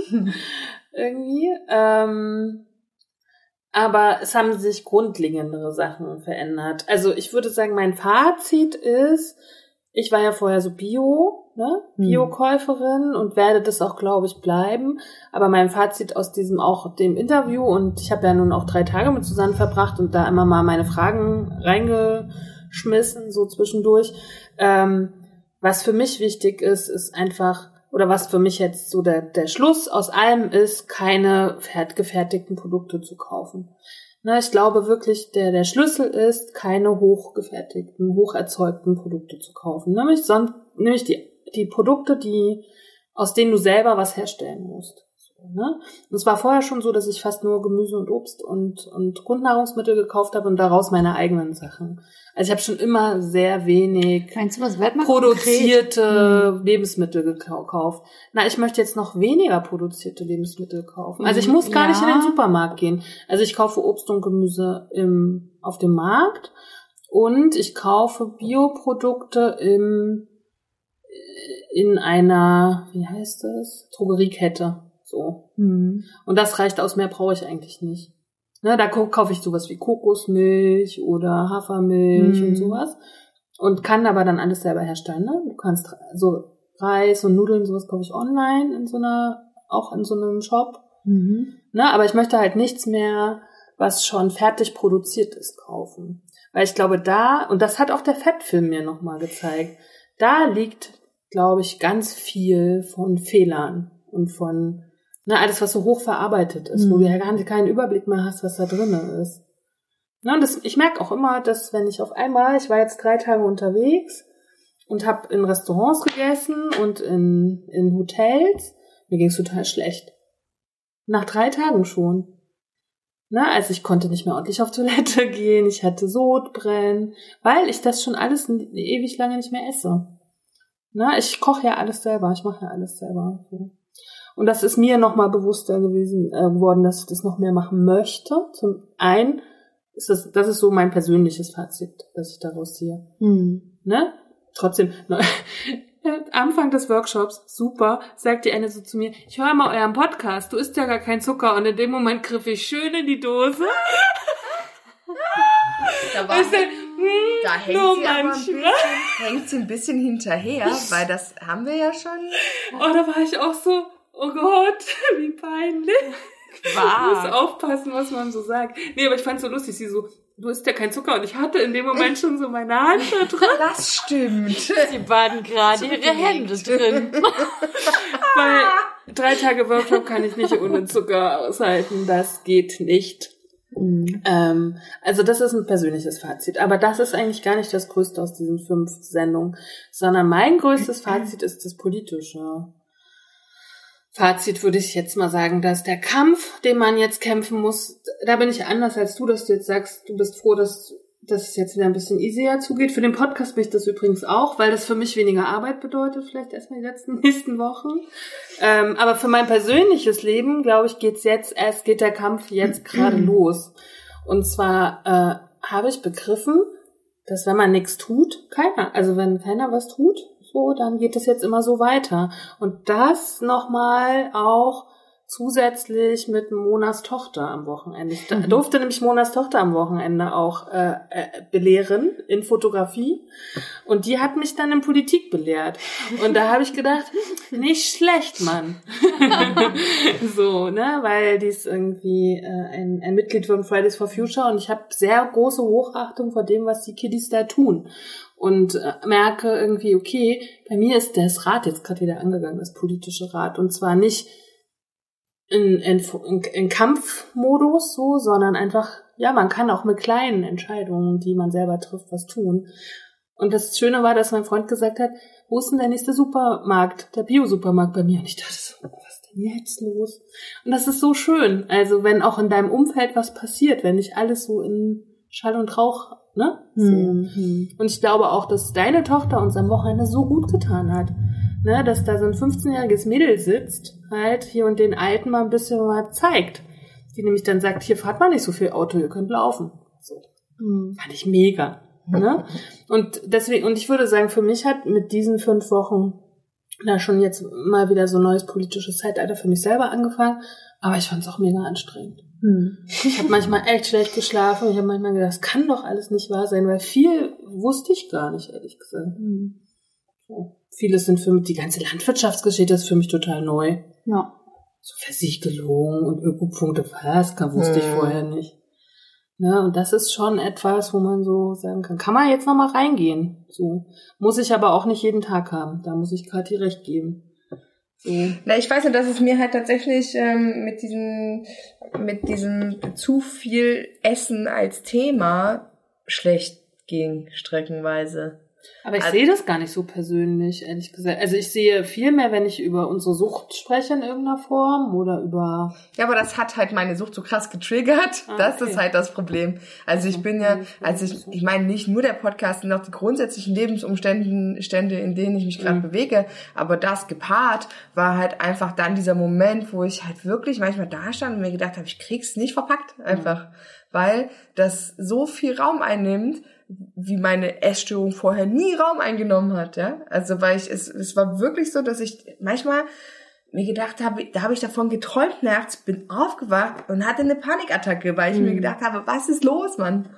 So, ich kann, ich muss, ich muss das ein bisschen, ich muss das ein bisschen von mir distanzieren, sonst äh, werde ich damit sehr unglücklich. Ja, aber ich glaube jetzt im Ernst, dass es eher mit deiner persönlichen Situation und nicht mit dem Thema vom Podcast zu tun hat, oder? Naja, das hat äh, schon ineinander gespielt. Hm. Ich kann mir das auch vorstellen und ich glaube, dass es da wie so eine Wellenbewegung rein und wieder raus braucht. Ich musste nämlich im Zuge dieses Podcasts, den wir hier gemacht haben, auch noch mal ganz doll an meine Essstörung denken, also an diese Zeit. Ähm, was ganz wichtig in der Zeit war, war, dass ich damals und jetzt auch übrigens immer noch nicht gut, also jetzt halte ich es aus, gerade eben so, damals ging es überhaupt nicht, in solche riesigen Lebensmittelmärkte rein konnte, also so Hit, wo du sozusagen riesige Regale mit 85 unterschiedlichen Joghurtsorten, das hat mich völlig, da bin ich verreckt. Also da bin ich wirklich, da habe ich angefangen zu weinen und hatte Panikfilme und musste raus und habe einfach also ich konnte es nicht erklären, aber mein Hauptgefühl dazu war, das ist falsch. Mhm. Das kann nicht richtig sein. So, das fühlt sich für mich, das macht mir solche Angst, das zu sehen. Und das ist so So ein, wie? das ist so ein Überfluss und das Mhm. ist so, das ist so brutal hochpotenziert, wenn man gleichzeitig andere Teile dieser Welt mitdenkt. Und das konnte ich halt nie anders. Mhm. Ne? Also das habe ich immer gemacht. Ja, aber es geht mir ähnlich. Und ich weiß noch, wie ich da stand und wie immer, also es gab, gibt natürlich immer Leute, die sagen, ja, klar, verstehe ich, dass dir das irgendwie Angst macht, aber es ist ein Unterschied, ob du da reingehst und denkst irgendwie, oh, ist das pervers, kaufst aber trotzdem deinen Kram und gehst wieder raus. Oder ob du da reingehst und denkst, fuck, es hat gerade nichts mehr anderes auf, mein bester Kumpel hat Geburtstag, ich muss jetzt hier eine Flasche Wein kaufen. Und du gehst rein und du willst es, du willst einfach nur rein und diesen Wein kaufen. Und auf der Hälfte kriegst du so einen, so einen psychischen Abschiss, dass du einfach dich rumdrehen musst und musst flüchten, weil du es nicht aushältst. Und das ging mir halt regelmäßig so. Und in dem Podcast habe ich irgendwie, also das ist ewig her, ne? Ich habe darüber ewig lang nicht mehr nachgedacht. Ich gehe auch nicht mehr in solche Läden rein. Und wenn ich es muss, dann halte ich es jetzt aus, nach vielen Psychotherapien so. Und in dem Podcast habe ich an irgendeiner Stelle abends zu Hause gedacht, ey, dein Gefühl ist total richtig gewesen. Es ist total richtig. Weil es ist falsch. Also Das ist- ja, das, es ist ist, das, das ist nicht, also Aber du gehst gerne in so riesen Supermärkte, ne? Ich ja auch gar nicht. Okay. Ich gehe am liebsten in so ganz kleine Tante Emma Läden. Ich finde die auch, die so Special Ja. Angebote haben, das finde ich super. Ich gehe ja gar nicht in Kaufland oder sowas. mir macht das wirklich Angst so. Also diese, Angst macht mir das nicht, aber ich finde, das ist, ich finde ja da gar nichts. Das ist alles so viel irgendwie. Na genau, das ist so, ne? Also ich bin ja auch Bulimikerin gewesen, Mhm. so das heißt, ähm, du bist ja dann auch, also wenn du einen bulimischen Anfall hast, verlierst du den sozusagen am Anfang des, du gehst noch in den Laden rein und verarschst dich noch selbst und sagst, jetzt kaufst du dir mal Abendbrot und zwei Schritte weißt du, später weißt du, okay, das war's. Mhm. Und dann fängst du an einzuladen und dann bist du eigentlich auf dem Film, so lange bis du vom Klo kommst. Ne? Also das ist was, was sich sozusagen fortsetzt. Und ähm, ich weiß nicht, das war auch bestimmt davon, dass ich meine sieben, acht Produkte hatte, die ich sozusagen da reinladen konnte und das schnell irgendwie hinter mich bringen. Und dann kam sozusagen zu diesem Film auch noch dieser super Brainfuck dazu, dass ich dann ich ich habe damals immer ähm, so Schaumküsse gefressen, weil die sich gut haben kotzen lassen. Und dann stand ich vor einem Regal mit sechs oder sieben unterschiedlichen Schaumkusspackungen und ich habe gedacht, wollt ihr mich total verarschen? Kann man jetzt hier nicht machen. ne? Also das ist ja dann, das ist der Moment, wo sozusagen die, die, die gesellschaftliche Situation dich selbst noch in, in deinem Suchtmoment fickt. ist. Wenn du Aber bei mir ist es ja grundsätzlich Wahnsinn. anders. Ich habe ja meine meine Angst ist ja immer die, ich krieg ja schweißnasse Hände, wenn ich in meinen Kühlschrank gucke und nicht die nächsten vier Tage abgedeckt sehe. Okay. Ne? Mhm. Das Also finde ich so spannend, Ja, wie unterschiedlich. und deswegen sind. geben mir solche großen Läden immer so eine Sicherheit, ne? Weil ich halt denke, super, hier kriege ich immer alles, was ich brauche. Hier muss ich keine Angst davor haben, dass mal irgendwas von dem, was ich gerade begehre, nicht da ist, ja. Sondern da kann ich halt einfach sagen, wenn die eine Packung davon alle ist, nehme ich halt die andere Sorte. So, für mich ist es halt genau das Gegenteil. Mir gibt es diese Sicherheit zu sagen, da gehe ich hin, das ist mein Paradies, das ist mein Mecker, da kriege ich alles, was ich brauche, um keine Angst davor zu haben, nicht satt zu werden. Und Aber den Schaumkuss-Moment kenne ich auch und es gibt aber nur eine Sorte, die ich mag. Und dann haben die zehn Sorten, aber nicht die eine Sorte. Das finde ich so schrecklich. Meinetwegen brauchst du nur diese eine Sorte geben. Aber ich gewinne, also bei mir wird's jetzt aktuell tatsächlich, also dadurch, das ist der positive Effekt, ähm, dadurch, dass ich mich jetzt mehr damit beschäftige, als mir das eigentlich lieb ist, gewöhne ich mich aktuell an den Gedanken, dass mein Kühlschrank nicht permanent voll sein muss. So, und dass ich nicht von, also dass ich nicht immer alles da haben muss. Ich esse zum Beispiel gerade kein Brot mehr zum Frühstück, sondern halt nur noch Joghurt.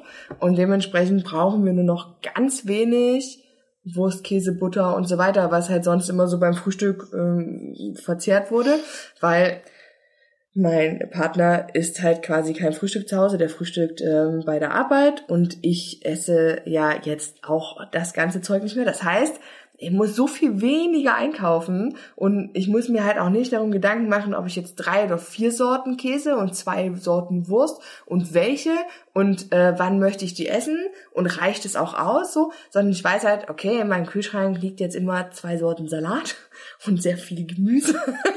es gibt immer Joghurt und Nüsse die liegen außerhalb des Kühlschranks. Und es ist ein bisschen heilsam, einfach dann zu sehen, dass auch mal so ein Fach von einem Kühlschrank leer sein darf. Ja. Ohne, also und ich trotzdem weiß, ich habe heute Abend keinen Hunger, weil ich habe genug zu essen da. Das ist schon ein bisschen therapeutisch auch gerade. so. Aber das ist ja spannend, mich triggert das, das, worüber wir hier reden, triggert meine Sucht so null an. Das hat überhaupt damit nichts zu tun. Weil es ist ja, sie sind ja eigentlich politische Themen. Das finde ich halt auch, das ist mein großer Kritikpunkt an unserer Gesellschaft, ne? auch wenn ich auf Instagram gucke, was ich, das finde ich so spannend. Manchmal vergesse ich jetzt manche Tage in meine sozialen Medien zu gucken und denke, oh, ich vermisse ja gar nichts. Hui, weil es mich, glaube ich, so annervt halt, ne? Diese Ich-Bezogenheit bei diesen Abnehmen Podcast, äh, bei diesen äh, Podcast sage ich schon, bei diesen Abnehmen-Accounts. Ne? Da geht's ja Das nur um guckst du dir ihre wo an normalerweise? Nee, bei, bei, nee, gucke ich mir nicht an, aber als Antipöse Stücke haben wir ein paar davon abonniert und dann sieht man So. da ja seinen Stream Mhm. und dann denke ich mir, okay, krass. Es geht ja nur um sie selber irgendwie, ne? Es dreht sich ja, das Universum dreht sich immer nur um eine Person und zwar diejenige, der dieser Account gehört. Mhm. Und eigentlich zählt auch nichts anderes. Und sie hat auch immer, diese Person hat auch immer ganz viele Tipps, was man so machen kann. Mhm. Finde ich auch immer sehr spannend halt, ne? Irgendwie, also allgemeingültige Tipps für alle. Und dann denke ich mir, oh, ist das langweilig, weil darum geht's nicht mehr. Um das einzelne Schicksal geht's schon lange nicht mehr, ne? Es geht um gesellschaftliche Veränderungen, es geht um, ja, Welthunger oder es geht ja auch darum, was wir jetzt besprochen haben, ne? Das ist irgendwie auf der einen Seite gibt's irgendwie Adipositas als größte haben die bei dem Fettfilm ja auch nochmal gesagt, ne, als größte chronische Krankheit mittlerweile weltweit. Mhm. Und auf der anderen Seite haben wir so viel Hunger. Also darum geht's mir. Und das finde ich schon spannend, dass in meiner Sucht ich das komplett abkopple. Also das hat bei mir überhaupt nichts miteinander zu tun. Ich, bei mir kommt dann eher so eine Traurigkeit oder so eine Melancholie oder so ein Herzschmerz, hat ja deine Tochter auch gesagt, ne? Diese- Dieser Weltschmerz, der kommt dann eher. Aber der hat bei Wenn mir wenig mit der Sucht, ja, der hat wenig mit der Sucht zu tun. Weil die Sucht schon, glaube ich, was anderes Persönliches ist. Aber vielleicht können wir beim Hm. Stichwort Solidarität und Hm, auch Gesellschaft gedacht, ja. mal auf den Herrn Bude kommen. Willst du ihn mal kurz vorstellen? Oder ich sag einfach mal, wir haben nämlich als, als, als Herauskommer haben wir mitgebracht ein YouTube-Video äh, von der Heinrich-Böll-Stiftung, ne? Mhm. Heinz Bude, Zeitenwende, Fragezeichen, Ausrufezeichen, wie Corona die Gesellschaft verändert. So, jetzt du. Ich wollte nur noch mal, wie das Video heißt. Wir verlinken es auf jeden Fall. Genau, also wir wollen ja heute irgendwie auch so ein kleines bisschen auf Corona hinkommen. Ich weiß gar nicht, ob ich das jetzt noch so entschieden hätte, damals, als wir den Podcast geplant haben. Ähm also ich weiß noch, wie ich darauf gekommen bin, weil ich hatte mich damals getroffen mit einem Gute Position. ja. Oh, deine Stimme. ja, ja, super. jetzt haben wir es raus. Bei der letzten Jetzt der so letzten ist Folge. vorbei. Ich glaube, Mona, das heißt, du musst irgendwann wiederkommen. Aber ich habe auf jeden Fall auch äh, noch genug, hätte noch genug Kram in der Pipeline. Na, Auf dann würde ich sagen, Fall. mal im Frühjahr, ne, melden wir uns. Jetzt erstmal total hier gerne. zu. Auf Herrn jeden Bude. Fall äh, habe ich Genau. mich damals mit einem Bekannten getroffen, der so ein bisschen ähm, sehr aktiv ist in der Yoga-Szene und auch in der Bio, äh, ne, also immer sich gesund ernähren und jeden Morgen nach dem Aufstehen so ein Glas Wasser mit Ingwer und Honig und äh, aufhören zu rauchen und sich, sich wie gesagt, äh, sehr, also großen Fokus auf sich gesund ernähren. Ähm, mit dem habe ich mich getroffen und ähm, da schlich sich so ein bisschen äh, die Idee ein, äh, sich Also er hat gesagt, es nervt ihn an, dass äh, überall sozusagen propagiert wird, dass man eine Maske tragen soll zum Schutz vor Corona, aber nirgends gesagt würde, man sollte sich gesund ernähren. Und er hat sozusagen kritisiert, dass ähm, man nur immer wieder darüber belehrt wird, dass man eine Maske tragen soll, aber nicht, dass man sich gesund ernähren soll zum Beispiel. Also, dass man gut zu sich, für sich selbst sorgen sollte wo ich schon bei dem Treffen selber ziemlich skeptisch war, ob das überhaupt stimmt. Das stimmt auch so nicht. Am nächsten Tag war ich bei Edeka einkaufen, da hing ein riesengroßes Plakat, wo drauf stand, schlafen Sie genug, ernähren Sie sich gesund und so weiter. Und tragen Sie eine Maske. Und tragen Sie eine Maske. ähm, und dann habe ich mich da so ein bisschen umgeguckt im Netz und, und auf jeden Fall ist ähm, die Idee, dass man, wenn man sich gesund ernährt, ähm, dass man dann nicht so gefährdet ist oder mit einem intakten Immunsystem, wie es ja immer so schön gesagt wird, ähm, nicht weniger ähm, Angst haben muss äh, vor Corona. Und das fand ich eine total interessante Geschichte, weil zu dieser Zeit sich diese ganze Corona-Leugner äh, in die Esoterik-Szene rein verlagert hat. Mhm. Ähm, und sich dort ähm, sehr stark gezeigt hat, wie individualistisch, also auf das eigene Wohl bedacht, diese ganze Szene funktioniert. In meinen Augen auch schon lange. Ähm, also wo er sich gezeigt hat, wie schwer das überhaupt für Anhänger aus diesem, aus, diese, aus dieser Szene ist, sich eine solidarische Idee vorzustellen oder die zu vertreten, ne? weil es ja die jahrelang sozusagen eigentlich immer zu darauf hingearbeitet haben, über gesunde Ernährung und Yoga und Meditation sich selbst zu optimieren und zu perfektionieren. Also sich selbst, das war das Zentrum. Ne? Und von dort aus plötzlich auf eine solidarische Idee umzuschwenken, ist halt ein riesen Quantensprung, den wir aber schleunigst wieder auf die Kette kriegen sollten, mhm. glaube ich. Und äh, dazu ist äh, Heinz Bude in diesem Vortrag ganz gut, weil er ähm, diesen ganzen Solidaritätsbegriff mal hinterfragt oder sagt, okay, nach äh, 30, 40 Jahren Neoliberalismus äh, haben wir überhaupt noch eine Idee, was das sein soll, wenn wir jetzt die ganze Zeit auch Solidarität besprechen. Was könnte das denn überhaupt sein? Ähm, und der sehr stark vertritt, dass ähm, dieser Individualismus, den wir gelebt haben und den wir trainiert haben, ja, über 30, 40 Jahre, wieder mit eingebunden werden muss. Also in die, in den Solidaritätsgedanken. Also er sagt, man kann nicht zurück zu so einer solidarischen Idee von vor 50 Jahren. Das würde keiner mehr mitmachen, sondern man müsste es den Menschen im Prinzip als einen persönlichen, individuellen Gewinn verkaufen, wenn man wieder solidarisch ist. Und dann könnte es funktionieren. Und das, ja, es ist nicht geil, aber es ist halt überhaupt irgendeine Art von Ansatz, die ähm, weggeht von meinem persönlichen Heil und meinem persönlichen Wohl, was mich an dieser Esoterik, äh, Yoga, wir ernähren uns richtig, kaufen richtig ein und dann wird die Welt besser Szene. Aber so ist es doch tatsächlich auch schon ein bisschen, oder? Also ich habe immer das Gefühl, wenn die, ähm, also auch gerade jetzt in diesem Corona-Kontext, ähm, wenn man da so darüber gesprochen hat, ähm, dass man zum Beispiel mit Künstlern solidarisch sein muss. Ne? Also wir haben das gerade am Anfang dieser Krise sehr oft besprochen, ähm, so privat, dass man halt sagt, okay, da sind Menschen, für die bricht gerade das komplette Einkommen weg und dann gibt es die Leute wie mich zum Beispiel, die halt äh, in einem Job arbeiten, der weiter, wo man weiter arbeiten durfte. Das muss man ja auch einfach so klar sagen. Und ähm, dass die Solidarität in dem Fall wäre zu sagen, man gibt halt das, was man nicht jeden Monat an Fixkosten wirklich benötigt, um seinen äh, Standard, den man so hat, äh, zu weiterzuführen ähm, an die Leute, also das, was man sonst eventuell sparen würde, gibt man an die Leute, die halt gar nichts haben. Mhm.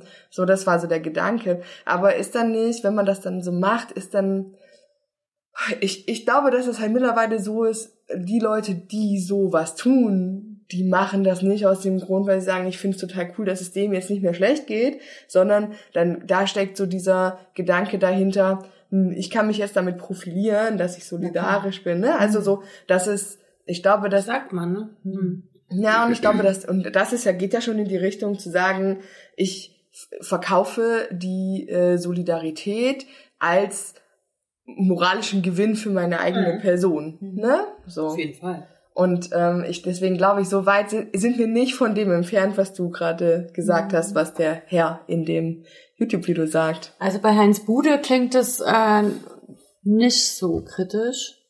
Also wenn man da sich, wenn man dem so zuhört, kriegt man ja so ein ganz wohliges Gefühl, ne?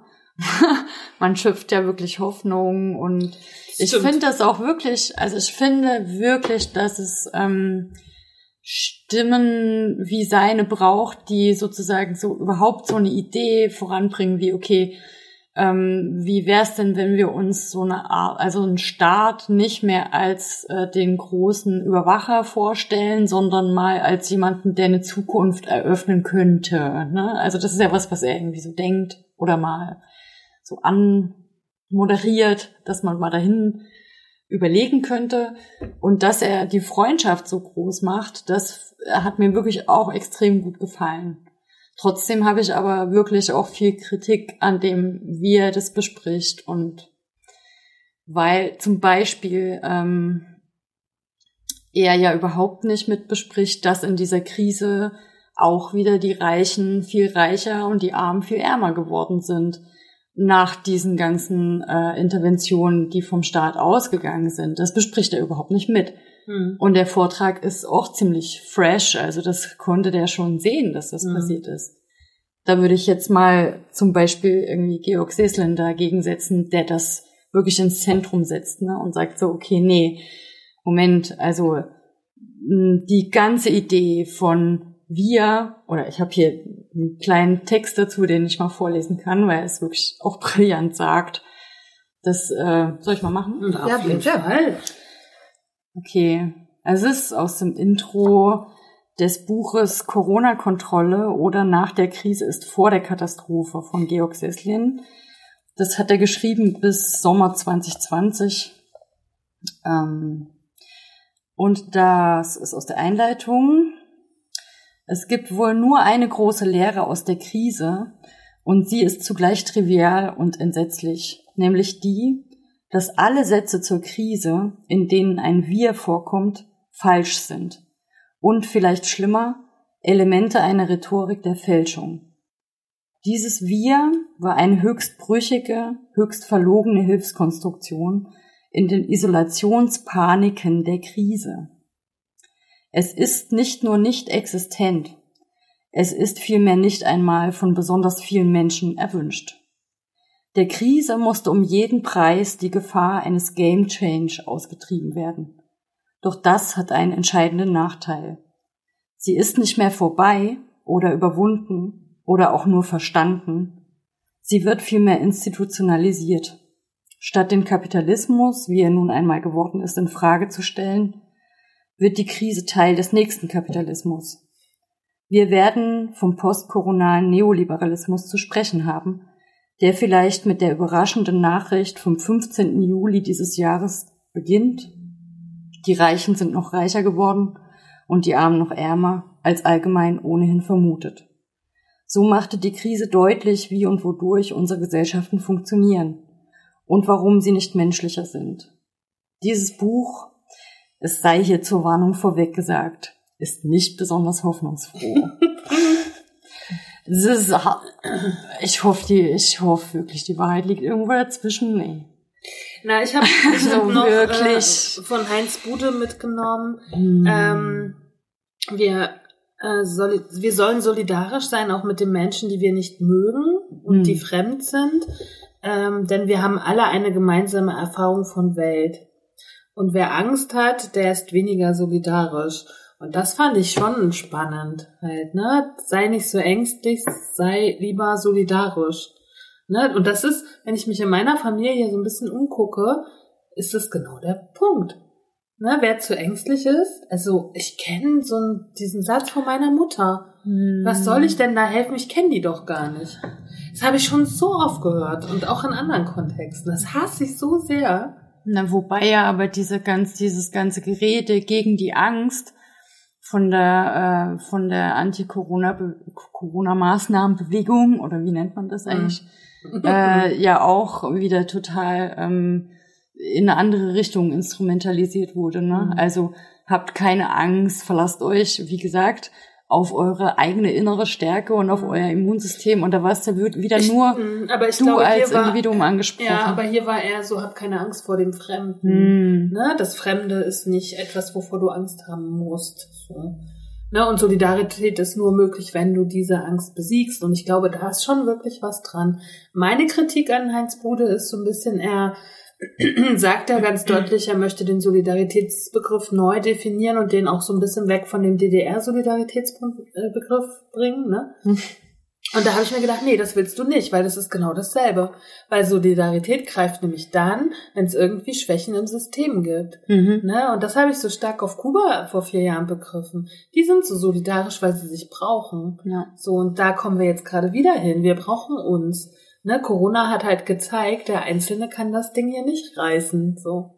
Ne? Na, Heinz Bude kam mir so ein bisschen so vor, als ob er sozusagen so, ein bisschen so eine solidarische, um nicht zu sagen in Richtung Gleichheit, Kommunismus, äh, Mhm. Sozialismus, sagt er auch ganz klar, lehnt er ab, will er, Mhm. will er nicht. Will er äh, nicht, ne? Genau. ähm, aber ganz viele Ideen davon sind ja, sind ja dem entnommen. ne? Und Aber dann ich sagt hatte- aber immer, aber genau. es ist anders als in der DDR. Ja, ja, Da ja. denke ich, nein, genau dasselbe, Mann. Aber ich habe so ein bisschen das Gefühl, er will es der Bourgeoisie äh, irgendwie wieder so rüberverkaufen, Stimmt. indem er ihr sagt so, hier es ist jetzt nicht, ihr braucht keine Angst zu haben, ne? Genau. es wird jetzt nicht hier kommunistisch oder so, aber Ja. denk doch mal über so Denk mal über Koll Solidarität und, und Kollektive. Ja. und so halt. Ne? Das ist schon spannend. Oder die Idee vom Borgen. Das ist ja alles nichts Neues. Ne? Die, die Ideen gab's ja alle schon. Und die gab's auch vor 200 und 300 Jahren schon. Ja. Also alles, was er an Ideen hat, ist alt. Er verkauft's halt ein bisschen Hm. neu. So, Hm. ne? Aber ich denke, dass Corona schon naja, Corona ist ja wie so ein Brennglas, wie eine Lupe, ne? Es hat halt Probleme einfach sichtbarer gemacht. Ich bezweifle tatsächlich mittlerweile, ob sich was verändert. Ich Hab ich wollte am Anfang dich gerade- gedacht. Ich wollte dich, ich wollte dich einfach auch gerade fragen, ob du das erlebst in deinem Alltag, weil ich erlebe es halt gar Nee, nicht. ich auch nicht. So, also ich glaube, dass die Menschen, die grundsätzlich immer schon solidarisch waren, die sind es auch jetzt und die Leute, denen das auch schon immer am Arsch vorbeigegangen ist und die nur auf sich gucken, die gucken halt jetzt auch immer noch auf sich. Ich glaube halt nämlich, dass ich so, also in meinem Umfeld hat sich da nichts verändert. Aber es gab diesen Moment, wo man es gedacht hat. Das stimmt. Den gab es doch. Also es gab doch vor diesen Monaten, Moment, wo man gedacht, hat, ändert sich alles. jetzt, Ja, voll, habe ich auch gedacht. oder? Bei dir nicht? Doch, ich hatte das auch, aber es hat, mich- bei mir hat sich das relativ schnell Ja. zerschlagen. Auf jeden Also, Fall. Oh, ich kann mich auch noch, ich kann, ich habe auch getrauert um den Moment. Hm. Ehrlich, richtig tief, weil ich dachte, oh, es wird wieder alles nur noch schlimmer. Scheiße. Also es beschleunigt einen Prozess, der sowieso schon sichtbar war. Ja, ich versuche weniger zu nicht so wackeln. wackeln. Na, ist gut. ähm, vielleicht können wir was unterlegen. Ja, wir sind ja gleich fertig. Wir sind jetzt für die letzten zwei, drei Minütchen wert nicht mal untergelegt, oder? Halten wir es noch so aus, Mona? Bestimmt. Also ich bin auch traurig, ob des Momentes, aber ich erlebe es halt in meinem Umkreis in, im Kleinen dann doch schon sehr in letzter Zeit und das beruhigt mich dann.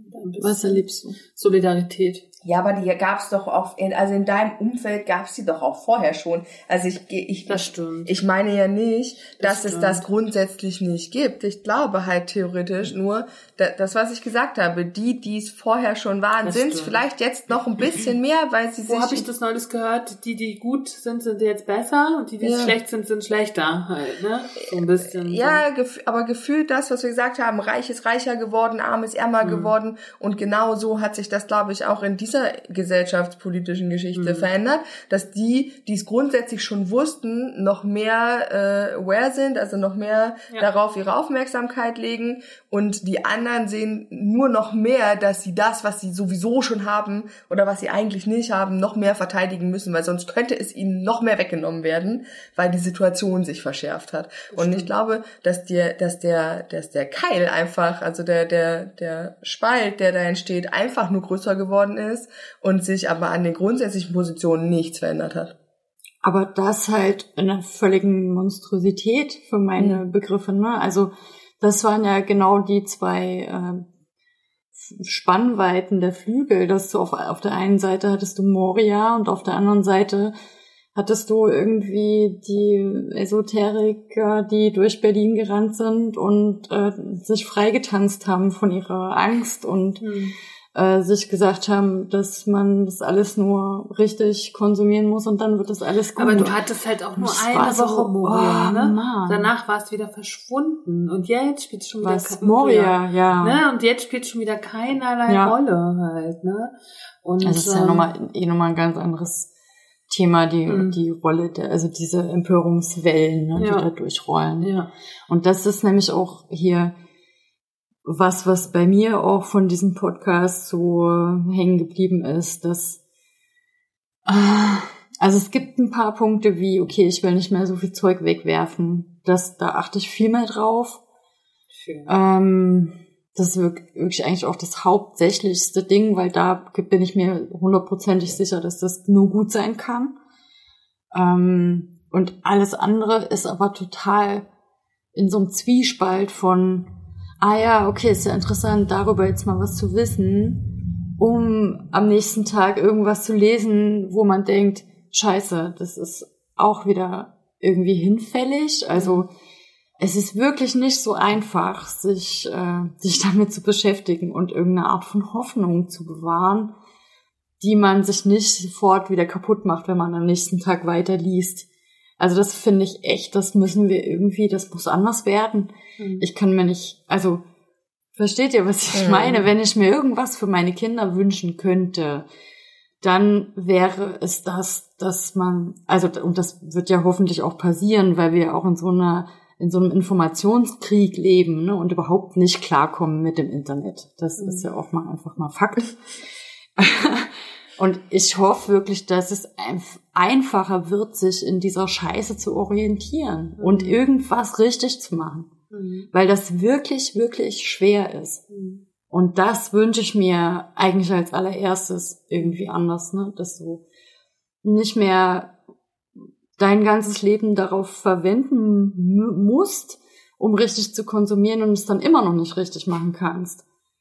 Das, Das kann man äh, das wünsche ich mir wirklich Cool. anders. Ist jetzt, Das jetzt ist die Tablet Zeit geht abgelaufen. aus. Genau. Wir sind zu Ende. Kathi, ich würde dich auch noch gerne fragen, was würdest du dir wünschen für deine Kinder, die noch geboren werden irgendwann? Wenn du das Thema so oder die letzten fünf Stücke rückbetrachtest.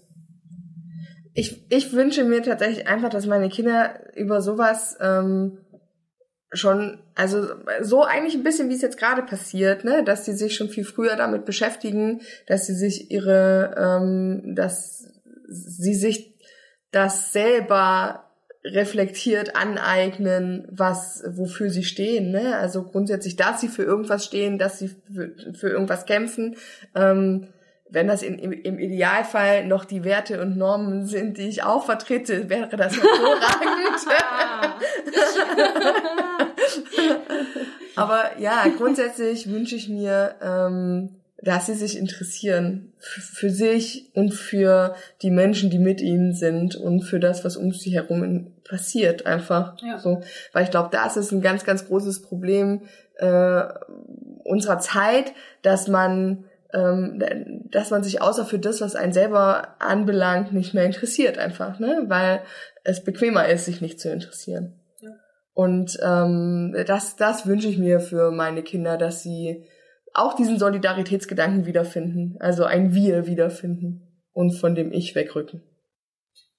Und apropos Solidarität, Steady. Ja, Kathi macht mal gleich weiter, will ich sagen. Ich hab, bin ausgesprochen. Du bist aus. Ich hab so Willst du nicht mehr? Ich will nicht mehr. Seid solidarisch mit uns, Liebe Gemeinde. liebe Gemeinde. Liebe Gemeinde. Genau, wir brauchen noch ein bisschen Geld. Ja, genau. Also ja. Ja, weil wir sind ja arm und sind ja, haben wir besprochen, noch ärmer jetzt geworden. Wir sind ja im, Nied, im niedlich, niedlich Lohnsektor, das ist ein schwieriges Wort, ja? Niedriglohn, oh, das ist das Beste überhaupt, ey, was aus diesem Podcast geboren wurde. Stimmt. Der Niedriglohnsektor. Ja, finde ich auch, finde ich auch schön. Und äh, da wir da so drin hängen und ähm, ich, ich kann es immer nur wieder sagen, wir das extrem gerne machen und das auch gerne finanzieren, ähm, dass wir aber auch hoffen, dass das mehr wird, mehr wird, Wird. für äh, unsere Zusch äh, Zuhörer, heißt es. Ihr seht uns ja noch nicht. Noch Ähm, nicht. Man weiß nicht, was noch kommt.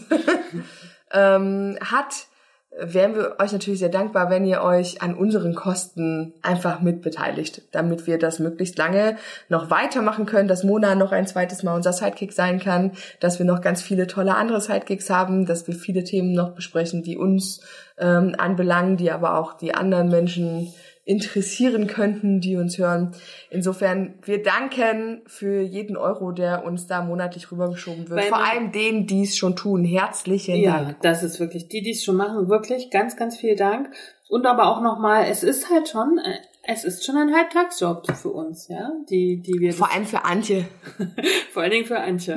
Nee, aber für, für, für das, was wir hier tun, diese ganzen technischen Aspekte, das, äh, ne, irgendwie alles zu befüllen, die Shownotes zu schreiben, Vorbereitung, so, Vorbereitung, Nachbereitung. Nachbereitung. Ne, also das ist wirklich, ähm, darf ein bisschen honoriert werden. Ich würde mich freuen. Kleine Beiträge monatlich. Ne? Ihr wisst, wie das geht. So, und jetzt kommt der traurige Moment. Aber das Tolle war ja, dass wir im Oktober fünf, also fünf Wochen. Fünf hatten. Monatfolgen. Fünf Monatfolgen. Ich fand's auch ganz wunderschön. Oh, Vielen Dank, dass ich hier sein durfte. Es wird mir auch ein bisschen fehlen jetzt. Auf so, jeden ne? Fall mir auch.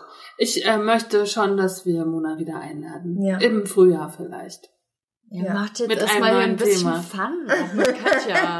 Wir machen jetzt ein bisschen Ja. Pop den, den nächsten gut. Monat. Äh, freut euch schon. Ja. Äh, genau. Nächsten, am kommenden Freitag gibt's ein, ah, sind wir im November, dann gibt's einen neuen Sidekick und ein neues Monatsthema. Das verraten wir aber erst dann. Ja, bisschen spannend soll es ja noch bleiben. Bisschen spannend soll es noch bleiben. Und äh, wir bedanken uns erst nochmal Ja. ganz, ganz, Vielen, vielen ganz Dank, Mona. bei dir, dass du bei uns Klatsch, warst. klatsch, klatsch. Danke euch. Und äh, wir hoffen, euch hat das genauso gefallen wie uns. Wir hören uns am kommenden Freitag. Das waren die antibösen Stücke mit Mona. Kati. und Antje. Tschüss. Ciao. Tschüss. Cause not eating cake's not gonna help. What helps us is a riot. Cause honey, did you ever notice the dying diet? Not eating cake's not gonna help. What helps us is a riot. Cause honey, did you ever notice the dying diet?